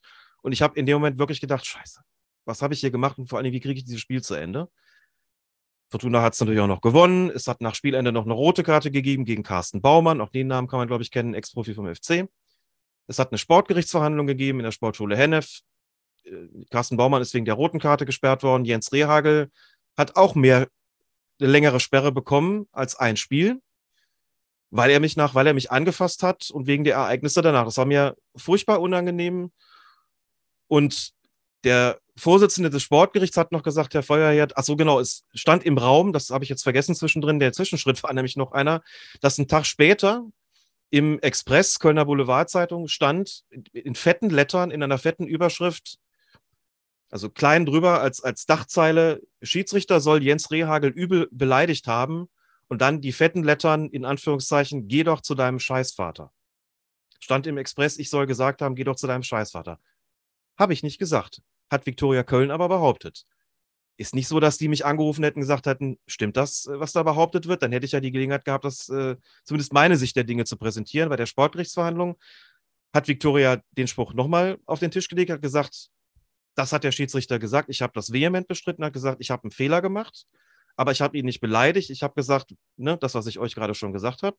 Jens Rehagel ist gesperrt worden. Ich habe einen Tadel bekommen von dem Sportgerichtsvorsitzenden, völlig zu Recht, der gesagt hatte, Feuerherd, das geht nicht, was Sie da gemacht haben. Auch nicht in der Emotion. Das darf nicht passieren. Sie sind persönlich geworden, auch wenn sie nicht beleidigt haben. Er sagt, ich bin davon überzeugt, das ist nicht so gefallen, aber falsch war es trotzdem. So. Ich bin da raus und es war mir ganz furchtbar unangenehm und ich habe aber irgendwie auch den Zeitpunkt, die Gelegenheit, den Zeitpunkt verpasst und die Gelegenheit leider nicht ergriffen, ins Real vielleicht einfach mal zu sagen, du, es tut mir leid, denn das Missverständnis war, dass ich geglaubt habe, wie gesagt, der nimmt sich besonders viel raus, weil er so einen prominenten Namen hat. Und Jens Rehagel hat gedacht, ich habe ihn, ich will sein Mütchen an ihm kühlen, weil er so einen prominenten Nachnamen hat. Und er sagt, ich glaube, mein, mein Nachname ist mir vielleicht dann einfach auch zum Verhängnis geworden, weil die Schiedsrichter glauben, ich nehme mir besonders was raus. Klassisches miss menschliches Missverständnis und etliche Jahre später gab es im dritten Programm des WDR, etliche Jahre später, eine Sendung über die Söhne von prominenten Trainern, Ex-Fußballern, wie auch immer, und die Frage, ob ihre Name nicht auch mal eine Last sein kann. Erste Person, die porträtiert wurde, Jens Rehagel. Und er, soll, er sollte darüber berichten, wie sich das denn bei ihm konkret ausgewirkt hat. Und wir reden von, weiß ich nicht, zehn Jahre später, zwölf Jahre später. Und er erwähnt, er fängt an und ich sehe die Sendung und denke mir, scheiße. Und er sagt, ja, manchmal bekommt man auch eine rote Karte. Und dann sagt der Schiedsrichter zu einem, und da hat er nicht mehr gesagt, ich hätte ihn beleidigt, das fand ich, habe ich ihm hoch angerechnet, hat er gesagt. Und dann bringt der Schiedsrichter meinen Vater ins Spiel und glaubt, dass ich mir besonders viel deswegen rausgenommen habe und ähm, hat da meine Familie mit ins Spiel gebracht und ich habe vor dem Fernseher gesessen und habe echt gedacht, oh fuck, warum hast du es nie ge gebracht, dich mal bei dem, bei dem um Entschuldigung zu, zu bitten? Also das, er ist jetzt hier. Herzlich willkommen, Jens. und das ist, es ist etwas länger geworden, aber ihr seht, das beschäftigt mich auch heute noch durchaus emotional. Ich muss nicht lange nachdenken, wann ich mich so emotionalisieren lassen habe, wann ich es hat, also ich könnte eine Reihe von harmloseren Beispielen erzählen, äh, auch, auch, sicherlich irgendwie, weil auch teilweise der Fußball vor 20 Jahren noch dahingehend anders war, dass der Ton auf dem Platz rauer gewesen ist, aber beidseitig und man sich gegenseitig auch mal was an den Kopf geworfen hat, ohne dass hinterher äh, die große Nummer draus gemacht worden ist. Jens Rehagel hat es sich zu Recht darüber beschwert, müssen wir nicht drüber reden, aber dass man auch mal einem sagt, ey, mach den Kopf zu und zieh Leine, ich kann deine Fresse nicht mehr sehen. Und der Spieler sagt, ich habe keine gelbe Karte bekommen, alles klar, Schiri. Das geht heute auch so nicht mehr. Das hat man teilweise gefressen und gesagt, komm, ist gut. Dafür durften die mir aber auch was an den Kopf werfen, ohne dass ich gleich gelb oder rot gezeigt habe. Aber da habe ich eindeutig überreagiert. Das war überhaupt nicht in Ordnung und das ist definitiv die Geschichte, wo ich sagen muss, das war ein Tiefpunkt in meiner Schiedsrichterlaufbahn. Äh, das tut mir wirklich leid bis heute aber komplett menschlich, ne? Also, dass man in, in seinem Leben irgendwann auch mal sowas macht. Und, und du bist ja auch vor allem nicht ausfallend geworden. So, du hast einfach nur dein Schiedsrichter-Dasein in dem Moment auf eine falsche Ebene äh, ähm, bewegt. So, du warst aber jetzt nicht irgendwie respektlos in einem Maße, dass ich jetzt vielleicht von Spielerseiten häufiger äh, erwarte. Ne? Also äh, ich verstehe aber, was du, was in dir vorgegangen ist und was in dir vorgeht. Vielen Dank für die äh, offenen Worte zu dieser Geschichte. Und äh, ich denke, ähm, falls er das hört, er nimmt die Entschuldigung an. Er war später, ähm, glaube ich, Jugendkoordin Jugendkoordinator von Hannover 96. Ähm, muss auch gestehen, dass es, es ist natürlich jetzt auch wahnsinnig lange her und jetzt irgendwie, also jetzt käme es mir tatsächlich auch zu lange vor. Ich hätte den, der, der beste Zeitpunkt wäre gewesen am Tag nach dem Spiel oder direkt nach dem Spiel. Der zweitbeste Punkt wäre gewesen, Zeitpunkt wäre gewesen, ne? Verhandlungen, natürlich. Ja äh, die, für, die aber für alle Beteiligten furchtbar unangenehm war. Das ist bei Sportgerichtsverhandlungen leider oft so, ähm, dass da Beteiligte aufeinanderprallen, die eigentlich keinen Bock haben, sich zu sehen.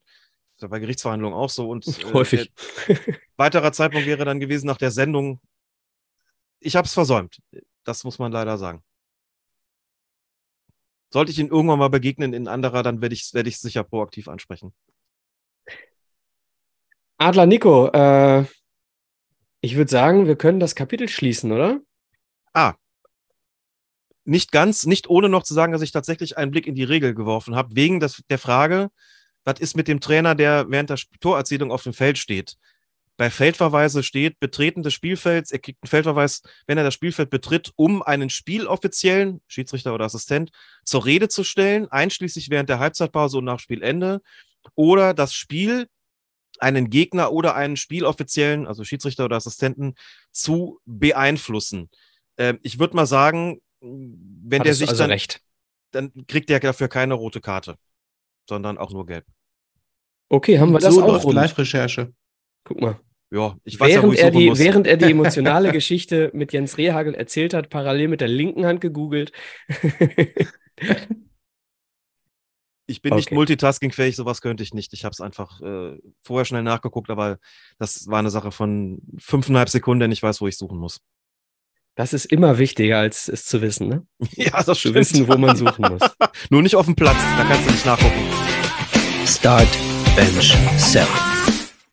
Meine Lieblingskategorie. Und ich weiß, der Nico äh, hat sich äh, Alex Feuerherd entsprechende Gedanken gemacht. Wie will ich es anders ausdrücken? Äh, Start Bench Cell, erklär für unsere neuen Hörerinnen und Hörer nochmal das Prinzip, Nico.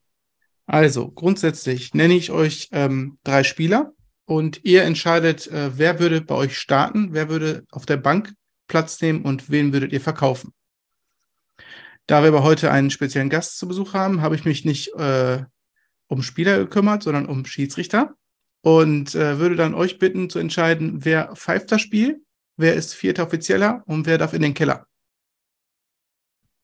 Ähm, damit Alex hier nicht in Teufels Küche kommt und über äh, deutsche Schiedsrichter hier zu diskutieren hat oder wie er entscheiden würde, habe ich mich da ein bisschen im internationalen äh, Bereich bewegt und äh, würde auch in dem Sinne ein kleines Quiz auch noch daraus machen mit der ersten Kategorie. Kurze Frage. Ja, heraus. Machen wir es so wie immer, dass du eine Person fragst und Ich- die nächste hab- Person bekommt äh, drei andere oder wie ist dein Plan? Ich habe drei Fälle und ähm, daher könnt ihr alle gerne bei jeder mitentscheiden. Alle bei allen. Okay, aber wir lassen Ja. unserem Gast den Vorrang. Genau. Äh, aber grundsätzlich erstmal die erste Frage. Wir haben ähm, ja die Kategorie, äh, es gibt ja die FIFA-Weltschiedsrichter und äh, darunter war ja 2021 äh, auch Felix Brich. Jetzt wäre die Frage an euch, äh, wer waren die drei letzten nicht-deutschen FIFA-Weltschiedsrichter? Kriegt ihr die zusammen? So ad hoc? Die drei letzten zeitlich betrachtet. Die letzten drei nicht-deutschen FIFA-Weltschiedsrichter. Felix Brüch war 2021, also frage ich euch, wer war 2019, 2020 und 2022? FIFA-Weltschiedsrichter. Äh, Alex, wenn du es weißt, nein, du weißt es nicht, dann. äh, Oh, Nein. äh, Das ist tatsächlich diese Form von Auszeichnung. Ich hätte schon große Ganz- Mühe, ja. ehrlich gesagt, dass äh, auch in Deutschland werden Schiedsrichter und Schiedsrichterin des Jahres ausgezeichnet. Äh, Momentan sind es Dennis Eitekin und Katrin Rafalski. Das wüsste ich noch. Aber Hm. schon die Jahre davor müsste ich nachdenken, hätte relativ sicher äh, eine re- relativ gute Trefferquote, weil die Auswahl jetzt ähm, einfach natürlich kleiner ist, als es bei den. Weltschiedsrichtern wäre. Aber das, äh, das würde bei mir nur wahrscheinlich genau wie bei euch nur überraten funktionieren. Äh, Die Okay. Frage, die sich bei mir, die einzige Frage, die sich bei mir stellt, ist, wann hat Howard Webb aufgehört? Das ist so, zu lange her. Ich Okay. glaube 2016, meine ich. 2016, Okay. 2017 um den okay. Dreh. Dann gibt es so einen kleinen äh, türkischen äh, Schiedsrichter, den ich im Kopf habe. Nein? Okay. Cüneyt Shakir meinst du? Mhm. Ja, genau. Er hat leider äh, den zweiten Platz hinter Felix Brüch gemacht, 2021. Okay. So, jetzt bin ich, auch, um ehrlich zu sein, bei internationalen Schiedsrichtern auch relativ ja, es ist echt schwierig, raus. echt schwierig. Also der eine hat auf jeden Fall bei der WM gepfiffen, wenn ich das mich, äh, wenn ich mich recht entsinne. Ja, hätte mich jetzt auch gewundert, wenn Ja. nicht, ne? Klar. Ja, Howard Webb, äh, gleiche Frisur, würde ich sagen. Nein? Komplett raus. Ähm, Okay, wenn, ich- gleiche Frisur wie Howard Webb, also dann hätten wir zum Beispiel, ja gut, dann, das wäre ja jetzt der, der Schiedsrichter des WM-Finals, Szymon Marciniak, Genau. Genau. ähm, der polnische Schiedsrichter, der das WM-Finale extrem gut gepfiffen hat, wirklich auch von allen Seiten Lob bekommen. Aber das war jetzt auch nur aufgrund deines Hinweises mit Ja, der ja. Frisur. Äh, Anmerkung der. Redaktion, da ist nicht viel Frisur. Weltschiedsrichter 2022, Simon Marciniak. Dann haben wir 2020 Daniele Orsato. 2020. Er sagt mir auf okay. jeden Fall auch was. Was hat der gepfiffen, was ich gesehen habe? Ich Daniele. Orsato hat unter anderem das äh, Champions League-Finale zwischen Bayern München und Paris Saint-Germain gepfiffen 2020. Italienischer Schiedsrichter, der auch bei der WM, die ihr aber ja nicht geguckt habt, das Eröffnungsspiel hatte. Nee, nee, ich habe die geguckt, alles gut. Ich weiß so, nur, okay. dass äh, Teile von uns den nicht geguckt haben. Schiedsrichter des Eröffnungsspiels, Daniele Orsato, Champions League-Finale 2020, Bayern gegen PSG, da in dieses Turnier in, äh, in, in, in Portugal mit inklusive dann Finale. Das hat er gepfiffen. Ähm, so, jetzt überlege ich mal, weil es ja Wel um Weltschiedsrichter geht, frage ich einfach Vielleicht irgendwas mal. Südamerikanisches? Ja, genau. Da, ich hatte jetzt auch Nestor Pitana dabei zufällig. Nein, Okay. Boah. auch Europäer, aber ich glaube, da werdet ihr nicht drauf kommen. Damir? Skomina. Nee, okay. Damir Skomina ist 2019 äh, Hm. FIFA-Weltschiedsrichter geworden. Er glaube ich, das Ey, Nico, wenn du, jetzt mit solchen, vor. Wenn du jetzt mit solchen Leuten kommst bei Startbench Cell, dann Ja, äh, kann ich mir dir leid. niemanden aufstellen.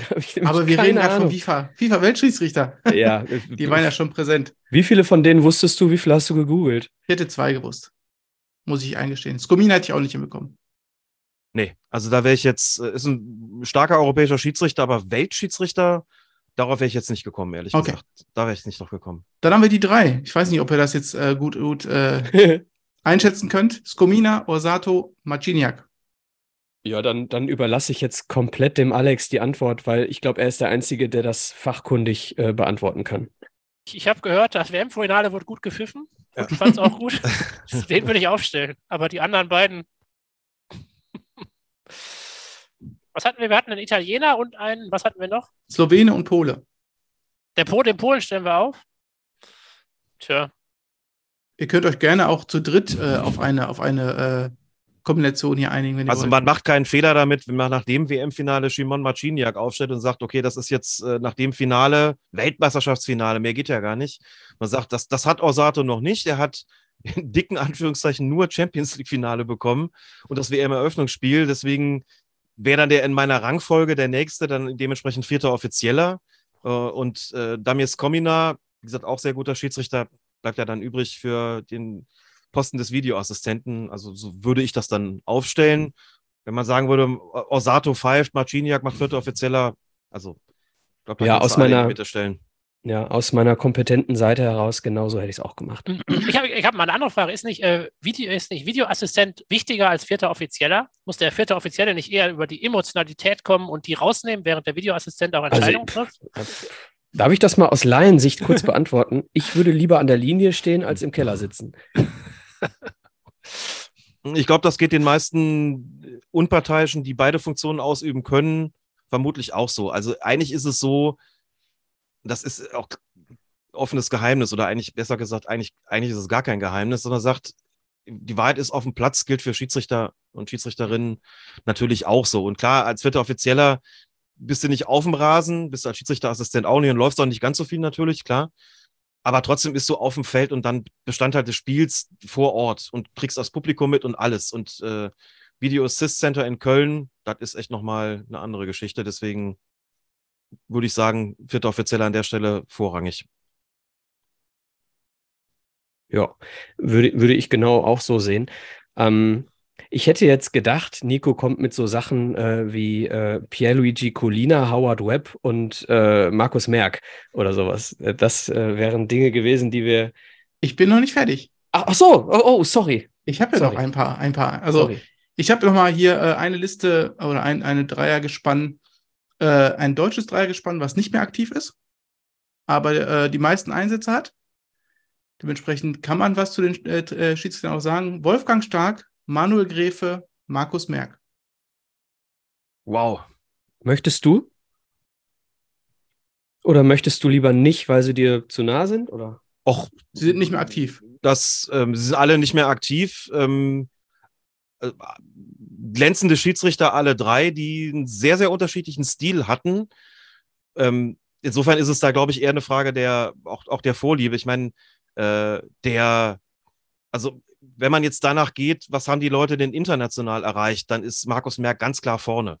Er war internationalen Turnieren aktiv gewesen, ähm, deutlich die meiste Zahl an, an Europapokalspielen. Also Gräf ist jemand gewesen, der in der Bundesliga extrem geschätzt war, aber international keine große Karriere hatte. Äh, Wolfgang Stark ist meines Wissens Rekordhalter an Bundesligaspielen. Die meisten Bundesligaspiele aller Schiedsrichter, die jemals eingesetzt worden sind bis heute. Ähm, und international auf jeden Fall die ähm, auch die, die größere Karriere als Manuel Gräfe, hat deutlich länger in der Champions League gepfiffen und auch da in der ähm, wirklich oberstes Regal. Also gleichzeitig Manuel Gräfe kommt nicht als Videoassistent in Betracht, weil er das, glaube ich, ein Jahr gemacht hat, bevor dann irgendwie im Streit mit damals Herbert Fandl und, äh, und Helmut Krug beschlossen wurde, äh, man begegnet sich in Köln nicht mehr, also ist er nicht mehr im, im sogenannten Kölner Keller. Und das ist aufrechterhalten bis, an sein, bis ans Ende seiner Karriere. Insofern wäre es jetzt Quatsch, ihn auf den Posten des, äh, des Videoassistenten zu setzen. Ähm, Wolfgang Stark ähm, ist dann irgendwann entbunden worden von seinen Tätigkeiten als Videoassistent. Ich glaube, im zweiten Jahr war das oder dritten Jahr. Auch schwierig. Markus Merck hat nie Erfahrung als Videoassistent gemacht, kommt also auch nicht in Frage. Hm. Also, dann würde ich es einfach mal so machen.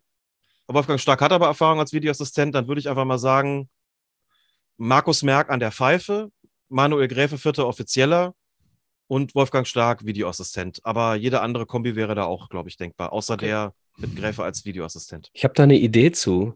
Ich habe eine klare Meinung. Ich Markus auch. Merck auf jeden Fall an der Pfeife, der hat 2001 gut gepfiffen. Und Ganz genau dieses Argument hatte ich dir jetzt und, auch zugeschoben als Dortmunder. Ja. Und was die anderen beiden machen, ist mir dann eigentlich egal. Also ich, ich, äh, ich bin mal konsequenterweise, äh, also ich, genau das bei Markus Merck, der darf auf jeden Fall auf dem Platz bleiben, aber nur als vierter Offizieller. Äh, Wolfgang Stark geht in den Keller ähm, und ähm, ganz klar aufgrund der Altersgrenze äh, Abschaffung, die jetzt tatsächlich aufgrund eines Präzedenzfalls vermutlich so, so passiert ist, ist klar, wer bei mir pfeift. Denn ähm, es gab äh, für diejenigen, die es nicht mitbekommen haben, äh, wie, wie, viel hat er bekommen? 40, 45.000. Auf jeden Fall hat er Geld Oh. bekommen vom DFB. Müsste ich auch nachgucken, ja. Und äh, das bedeutet für mich jetzt äh, ganz klar, dass die Altersgrenze abgeschafft ist und ein reiner Fitnessaspekt da demnächst zugrunde liegen wird. Und dementsprechend äh, können wir ihm sehr, sehr dankbar sein. Auf jeden Fall. Hat so ein bisschen was vom, vom Bossmann-Urteil, finde ich, nur für Schiedsrichter gerade irgendwie den Flair, den er da irgendwie angestoßen hat. Wobei die internationale Bedeutung letztlich gar nicht so groß ist davon, denn das ist äh, in den Niederlanden schon vor 20 Jahren abgeschafft worden. Ne? Und äh, die Begründung, die oft gegeben worden ist für diese formal ja gar nicht existierende Altersgrenze, nämlich dass ähm, es sie gibt, damit genügend Nachwuchs dahinter kommt, ähm, die ist so auch nicht be besonders valide. Denn äh, in, in Niederlanden haben sie das abgeschafft noch lange, bevor Björn Kuipers ein internationaler äh, erfolgreicher Schiedsrichter geworden ist. Also den, es hat auch keinen Björn Kuipers verhindert sozusagen. Da gibt es das schon länger nicht mehr. In der Premier League pfeifen über 50-Jährige. Also, dass das im höheren Alter in Anführungszeichen dann auch noch geht, äh, das, dafür gibt es, glaube ich, genügend Beweise. Und grundsätzlich würde ich das tatsächlich, äh, ich kenne es zwar im Schiedsrichterbereich eigentlich gar nicht anders, würde ich aber auch sagen, es ist einfach auch eine Grenze, die du, warum 47 und nicht 46 oder 48? Bei der FIFA ist es 45. So, und dass man halt eben sagt, dass man, es ist überprüfbar unter, unter körperlicher Fitness, unter den Aspekten ist es überprüfbar, was die Leistung auf dem Platz betrifft, ist alles vollkommen richtig. Und ich glaube, es hätten sich damals viele gewünscht, dass das Gräfe weitermacht. Und ähm, so ist es dann halt manchmal. Dann wird es auf den Prüfstand gebracht und das heißt dann irgendwie, okay, wir lassen das jetzt mal von einem ordentlichen Gericht überprüfen. Da hat es ja noch mehr äh, auch, auch Kritik gegeben. Dann ist das jetzt mal so. Und nach allem, was man weiß und gehört hat, ist es wohl auch so, dass Felix Brüch tatsächlich auch dann der erste seit Walter Eschweiler ist, der länger pfeift. Den werden wir, wenn nicht irgendwas dazwischen kommt, tatsächlich in der nächsten, in der nächsten Saison auch noch in der Bundesliga sehen. Und der ist ja schon, schon 47. Der macht also jetzt auch noch länger weiter. Aber will Gräfe auch wieder, wieder starten? Also hat er irgendeine Aussage getroffen? Nee, ne? Ja, hat er. Er hat die Aussage getroffen, hat gesagt, es geht hier nicht um mich und meine Schiedsrichterkarriere. Er sagt, das äh, hat ihm sehr wehgetan, dass er aufhören musste. Aber Mhm. er sagt ausdrücklich, ich führe den Prozess nicht, weil ich irgendwie auf Wiedereinstellung klagen will. Das ist das falsche Wort, juristisch gesehen an der Stelle. Aber es geht ihm nicht darum, nochmal die Pfeife in den Mund zu nehmen und nochmal in die Bundesliga zurückzukehren. Ausdrücklich nicht. Okay. Gut. Die nächsten drei, Micha, bereit? Okay. Das sind äh, drei, die mir einfach mal ähm, aufgrund meiner Vergangenheit oder Erinnerung an alte Spiele irgendwie wieder hochgekommen sind. Die haben vielleicht zeitlich nicht äh, kein, keinen guten Zusammen, äh, Zusammenhang. Dementsprechend muss man die vielleicht gesondert betrachten. Aber jetzt hier in der Reihenfolge, weil ich mich an die drei erinnere. Urs Meier, Hm. Anders Frisk und Howard Webb. Sehr geil. Äh, ja. Alex, bitte. Urs Meier, Anders Frisk und Howard Webb. Howard Webb natürlich. Boah. Ich, ich äh, muss noch dazu sagen, Urs Meier und Anders Frisk habe ich mich gewundert, niemals Weltschiedsrichter gewesen. Ja, es ist immer Versteh auch so ein bisschen, bisschen die Frage, was die Wahl überhaupt soll. Und ehrlich gesagt, also Ja. ich Okay. äh, kann jetzt natürlich das, äh, den, das Moment der Peinlichkeit auch dadurch überspielen, dass ich sage, wenn ich sie nicht kenne, kann es nicht so wichtig sein, ist natürlich Blödsinn. Aber das ist, es ist nicht, es gibt noch nicht mal eine besondere Öffentlichkeit dafür. Ne? Also Hm. anders als jetzt beim, beim Ballon d'Or, Spieler des Jahres und was auch immer, das kriegt man ja wenigstens noch mit. Aber Weltschiedsrichter, ja, Merck ist es dann auch mal gewesen, aber ansonsten ist das, glaube ich, so eine Geschichte, die wird, das fliegt so unterm Radar. Deswegen Ja, ja. kriegen es auch, glaube ich, wenige mit. Okay. Ähm,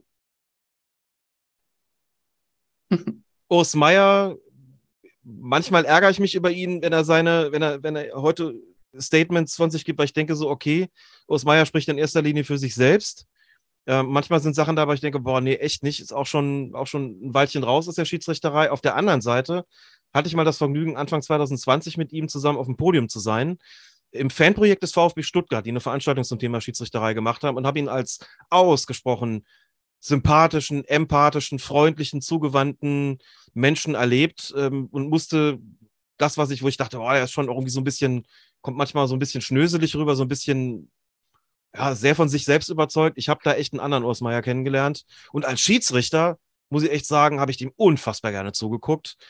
Das gilt aber für die anderen beiden eigentlich auch. Das gilt für Webb auch, das gilt auch für Anders Frist, den ich in seinem ganzen Auftreten auch mal wirklich großartig fand. Trotzdem, meine Nummer eins in dem Trio ist Urs Meier, als Schiedsrichter dementsprechend. Und vierter Offizieller Ich überlege auch so Umgang mit den, mit den Trainern, was du da als Aufgabe hast. Ähm, Videoassistenten waren sie ja nun alle drei nicht. Howard Webb als vierter Offizieller und Anders Frisk als äh, Videoassistent. Okay. Ihr, drei, ihr, ihr zwei, Entschuldigung, Micha, Philipp? Äh, ich finde, das klingt gut. Äh, vielleicht nochmal zu dieser Auszeichnung. Äh, Weltschiedsrichter, im Prinzip ist das ja ein Plan, Wertschätzung zu vergeben, aber gleichzeitig sagt man ja auch immer, wenn der Schiedsrichter nicht aufgefallen ist, hat er alles richtig gemacht. Also das ist ja so irgendwie alter Spruch oder irgendwie auch Grundgedanke dessen, dass man nicht, nicht zu sehr ins Spiel eingreifen will, wenn nicht notwendig. Und ich glaube, deswegen ist das auch so, dass, dass es schwierig ist, dafür den, den tollsten Preis zu geben. Also sind jetzt die meisten roten Karten gut oder die meisten Elfmeter oder so. Also das ist ja eben nicht, also man, man kann auch nicht bei Statistiken jetzt irgendwie groß herauskommen und man hat jetzt nicht 37 Tore geschossen, das kann man jetzt nicht vergleichen mit 46 emotional schwierige Situationen gut gelöst. Das man heißt, könnte eine von Spielern bewertete Auszeichnung machen. Da würde, ne, also Dennis Eitekin ist ja hier ein gutes Beispiel, der von den Spielern sehr, sehr positiv gesehen ja. wird. Genauso wie äh, Heinemann war, glaube ich, immer derjenige, der äh, von den Spielern als bester Schiedsrichter gewählt wurde. Ne? Mhm. Und Manuel Gräfe dann. Ja. Und Manuel Gräfe eben auch, genau, ja. Ähm, ich finde, Urs Meier war sehr sympathisch 2006 zusammen mit ähm, Jürgen Klopp und Johannes Bekerner, die ich alle drei sehr mag. Übrigens vor kurzem äh, sehr interessant, Johannes Bekerner gegen meinen Lieblingsschauspieler Moritz Bleibtreu in einer Spielshow. Das kann man sich auch mal anschauen. Ähm, also Urs Meier mag ich sehr gerne, Howard Webb mag ich äh, vom Charisma auf dem Platz sehr, sehr gerne. Ähm, und Anders Frisk äh, hat, hat, hat er nicht äh, 2004 auch gepfiffen, Europameisterschaft, Nico? Ähm, müsste man jetzt mal rausfinden, ob er euch da geholfen hat, äh, Europameister Nein. zu werden. Colina, Colina hat äh, da ja, ja, das Finale. gepfiffen. Aber, Ja. aber ich bin Eigentlich hat uns nicht- keiner geholfen, wir haben uns selber geholfen. Wir Griechen, Ja, also. Äh, Jetzt, das Thema Rehagel wird rund heute. Ja, genau. Gerade. Rehagel war es. ähm, nee, äh, Anders Frisk hat, meine ich, 2004 gepfiffen. Ähm, bin könnten wir vielleicht nochmal rausfinden. Äh, ich setze Anders Frisk trotzdem, weil er für mich äh, am wenigsten Bedeutung hat, ähm, äh, zum VAR ein und äh, Howard Webb aufgrund seines Charisma ähm, auf den Platz und Urs Meier an die Bank, weil er sympathisch mit Jürgen Klopp da weitermachen kann, wo er 2006 im Studio Open Air aufgehört hat. Sehr schön. Ich hätte noch einen, wenn ihr noch einen wollt. Okay. Unser Gast nickt. Fall. Çakir, Björn Kuipers, Nicola Rizzoli. Ja, da bin ich jetzt wieder raus. Also Kuipers ist bei mir äh, auch wieder so ein, so ein Charisma-Ding, mag ich ganz gerne so vom Auftreten. Ansonsten bin ich Shakir, äh, finde ich ähm, auch äh, charismatisch, aber unsympathisch manchmal. Ähm, und wer war der dritte? Siehst du? Ich weiß jetzt schon nicht. Nicola Rizzoli. Ja, ähm, bin ich zu unwissend, um die drei zu kategorisieren. Soll der Alex machen. Oder Philipp, hast du eine Ahnung? Aber Äh. WM WM-Finale 2014 könnt ihr euch schon noch erinnern. Hm, Ja, es war Rizzoli, ne? Das hat Rizzoli gepfiffen. ja. richtig. Ähm, hat er ja nichts falsch gemacht. Aber gegen Algerien, das wäre interessant. Wer gegen, äh, äh, nicht gegen Algerien, ähm, wobei stimmt gar nicht. Er hat was falsch gemacht. Manuel Neuer hat die rote Karte kriegen müssen.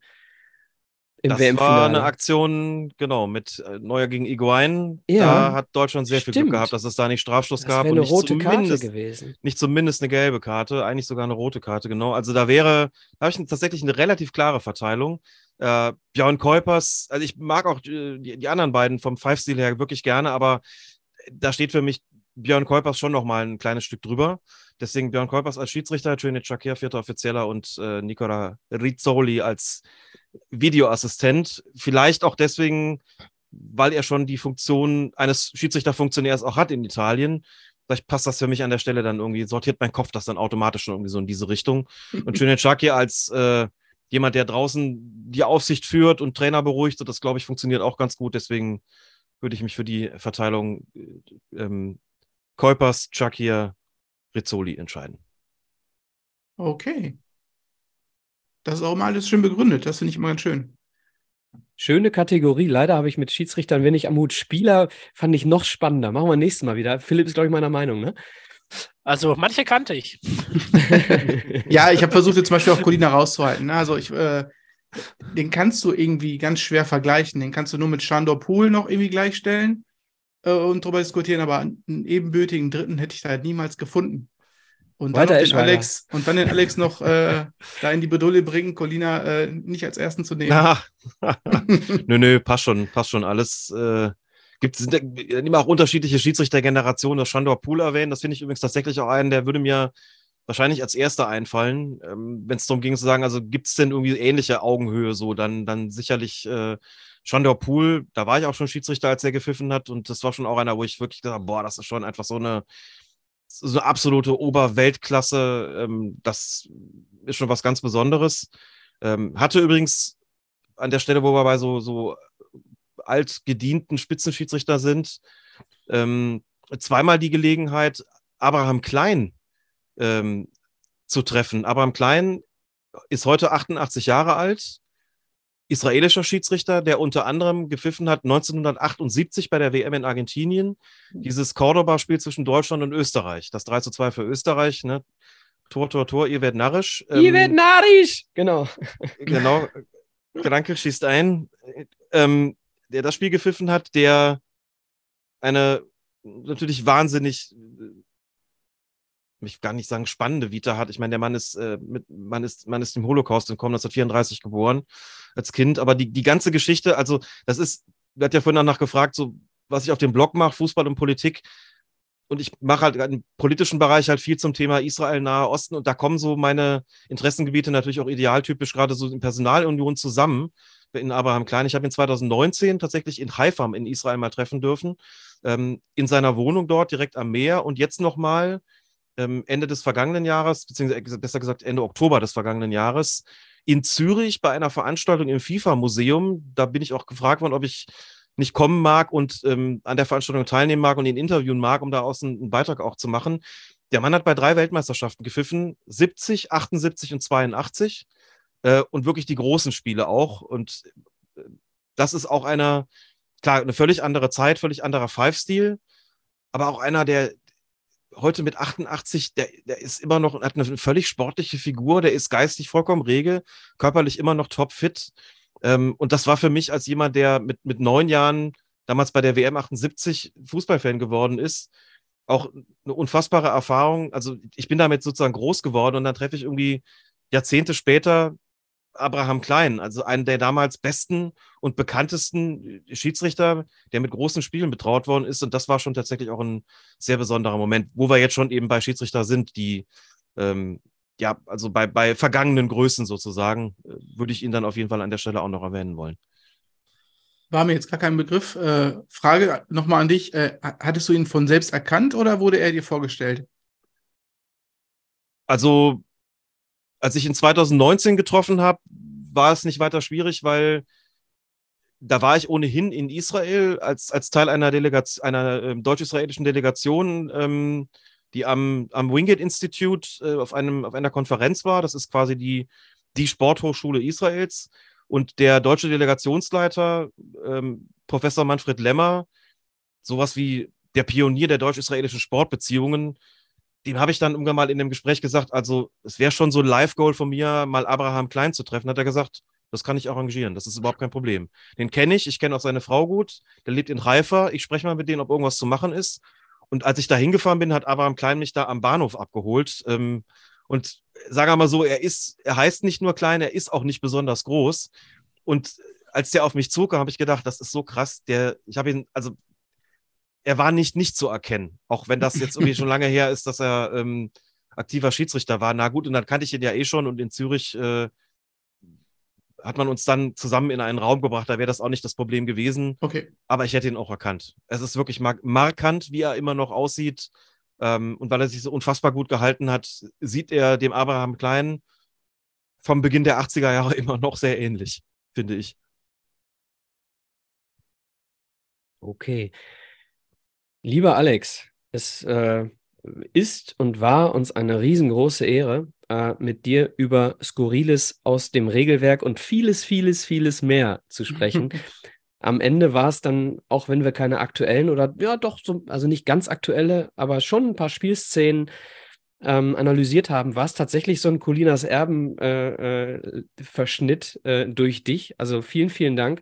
Hat einen riesen, riesengroßen Spaß gemacht. Und wir haben ja schon eingangs, äh, ich sag mal, im ersten Drittel der Sendung haben wir ja schon gesagt, wir werden irgendwann mal so ein Amateur-Ding nochmal machen, ne? Dass wir, dass wir da nochmal drüber sprechen. Darüber sprechen wir dann gleich off-air. Ähm, danke, habe ich gesagt. Ähm, an dieser Stelle möchte ich mich von allen Hörerinnen und Hörern schon mal verabschieden. Euch vielen, vielen Dank für zwei Stunden Ohren. Und äh, die anderen drei haben nun die Möglichkeit, äh, sich zu verabschieden. Natürlich bekommt das allerletzte Wort der Alex. Gehabt euch wohl. Ciao, ciao. Vielen Dank. Hat Spaß gemacht. Schönen Abend. Ja, ich, ich kann mich nur dem Micha anschließen und dem Philipp, ähm, möchte aber auch noch jemanden grüßen, ganz kurz, und zwar äh, Simon, mein alter äh, Trainerkollege aus der Jugend. Ähm, ist Schiedsrichter und äh, stand mir ein bisschen beiseite auch bei ein paar Fragen und ähm, auch in der Jugendzeit oder in, in der Trainerzeit äh, so einiges zur Aufklärung geholfen. Ähm, ja, Alex, vielen, vielen Dank. Ich äh, hoffe, dass wir uns auf jeden Fall nochmal wiedersehen. Und äh, das Thema Jugend finde ich äh, definitiv interessant. Jugendfußball, Schiedsrichter, da kann man so einiges rausholen. Euch noch einen schönen Abend. Alex, deine Worte. Würde mich freuen, wenn das klappt. Ähm, das war ein sehr schöner, sehr unterhaltsamer und sehr angenehmer Abend, finde ich. Ähm, vielen, vielen Dank für die Einladung. Hab mich sehr gefreut. Ähm, wenn es euch auch gefreut hat, wenn es gepasst hat, umso besser. Also für mich war es zwei sehr kurzweilige Stunden. Ich habe auch gerade gesehen, sind wirklich schon zwei Stunden dran. Das habe ich jetzt gar nicht so empfunden. Ja. Jederzeit gerne wieder. Vielen Dank und allen da draußen einen schönen Tag, Nacht, Abend, was auch immer.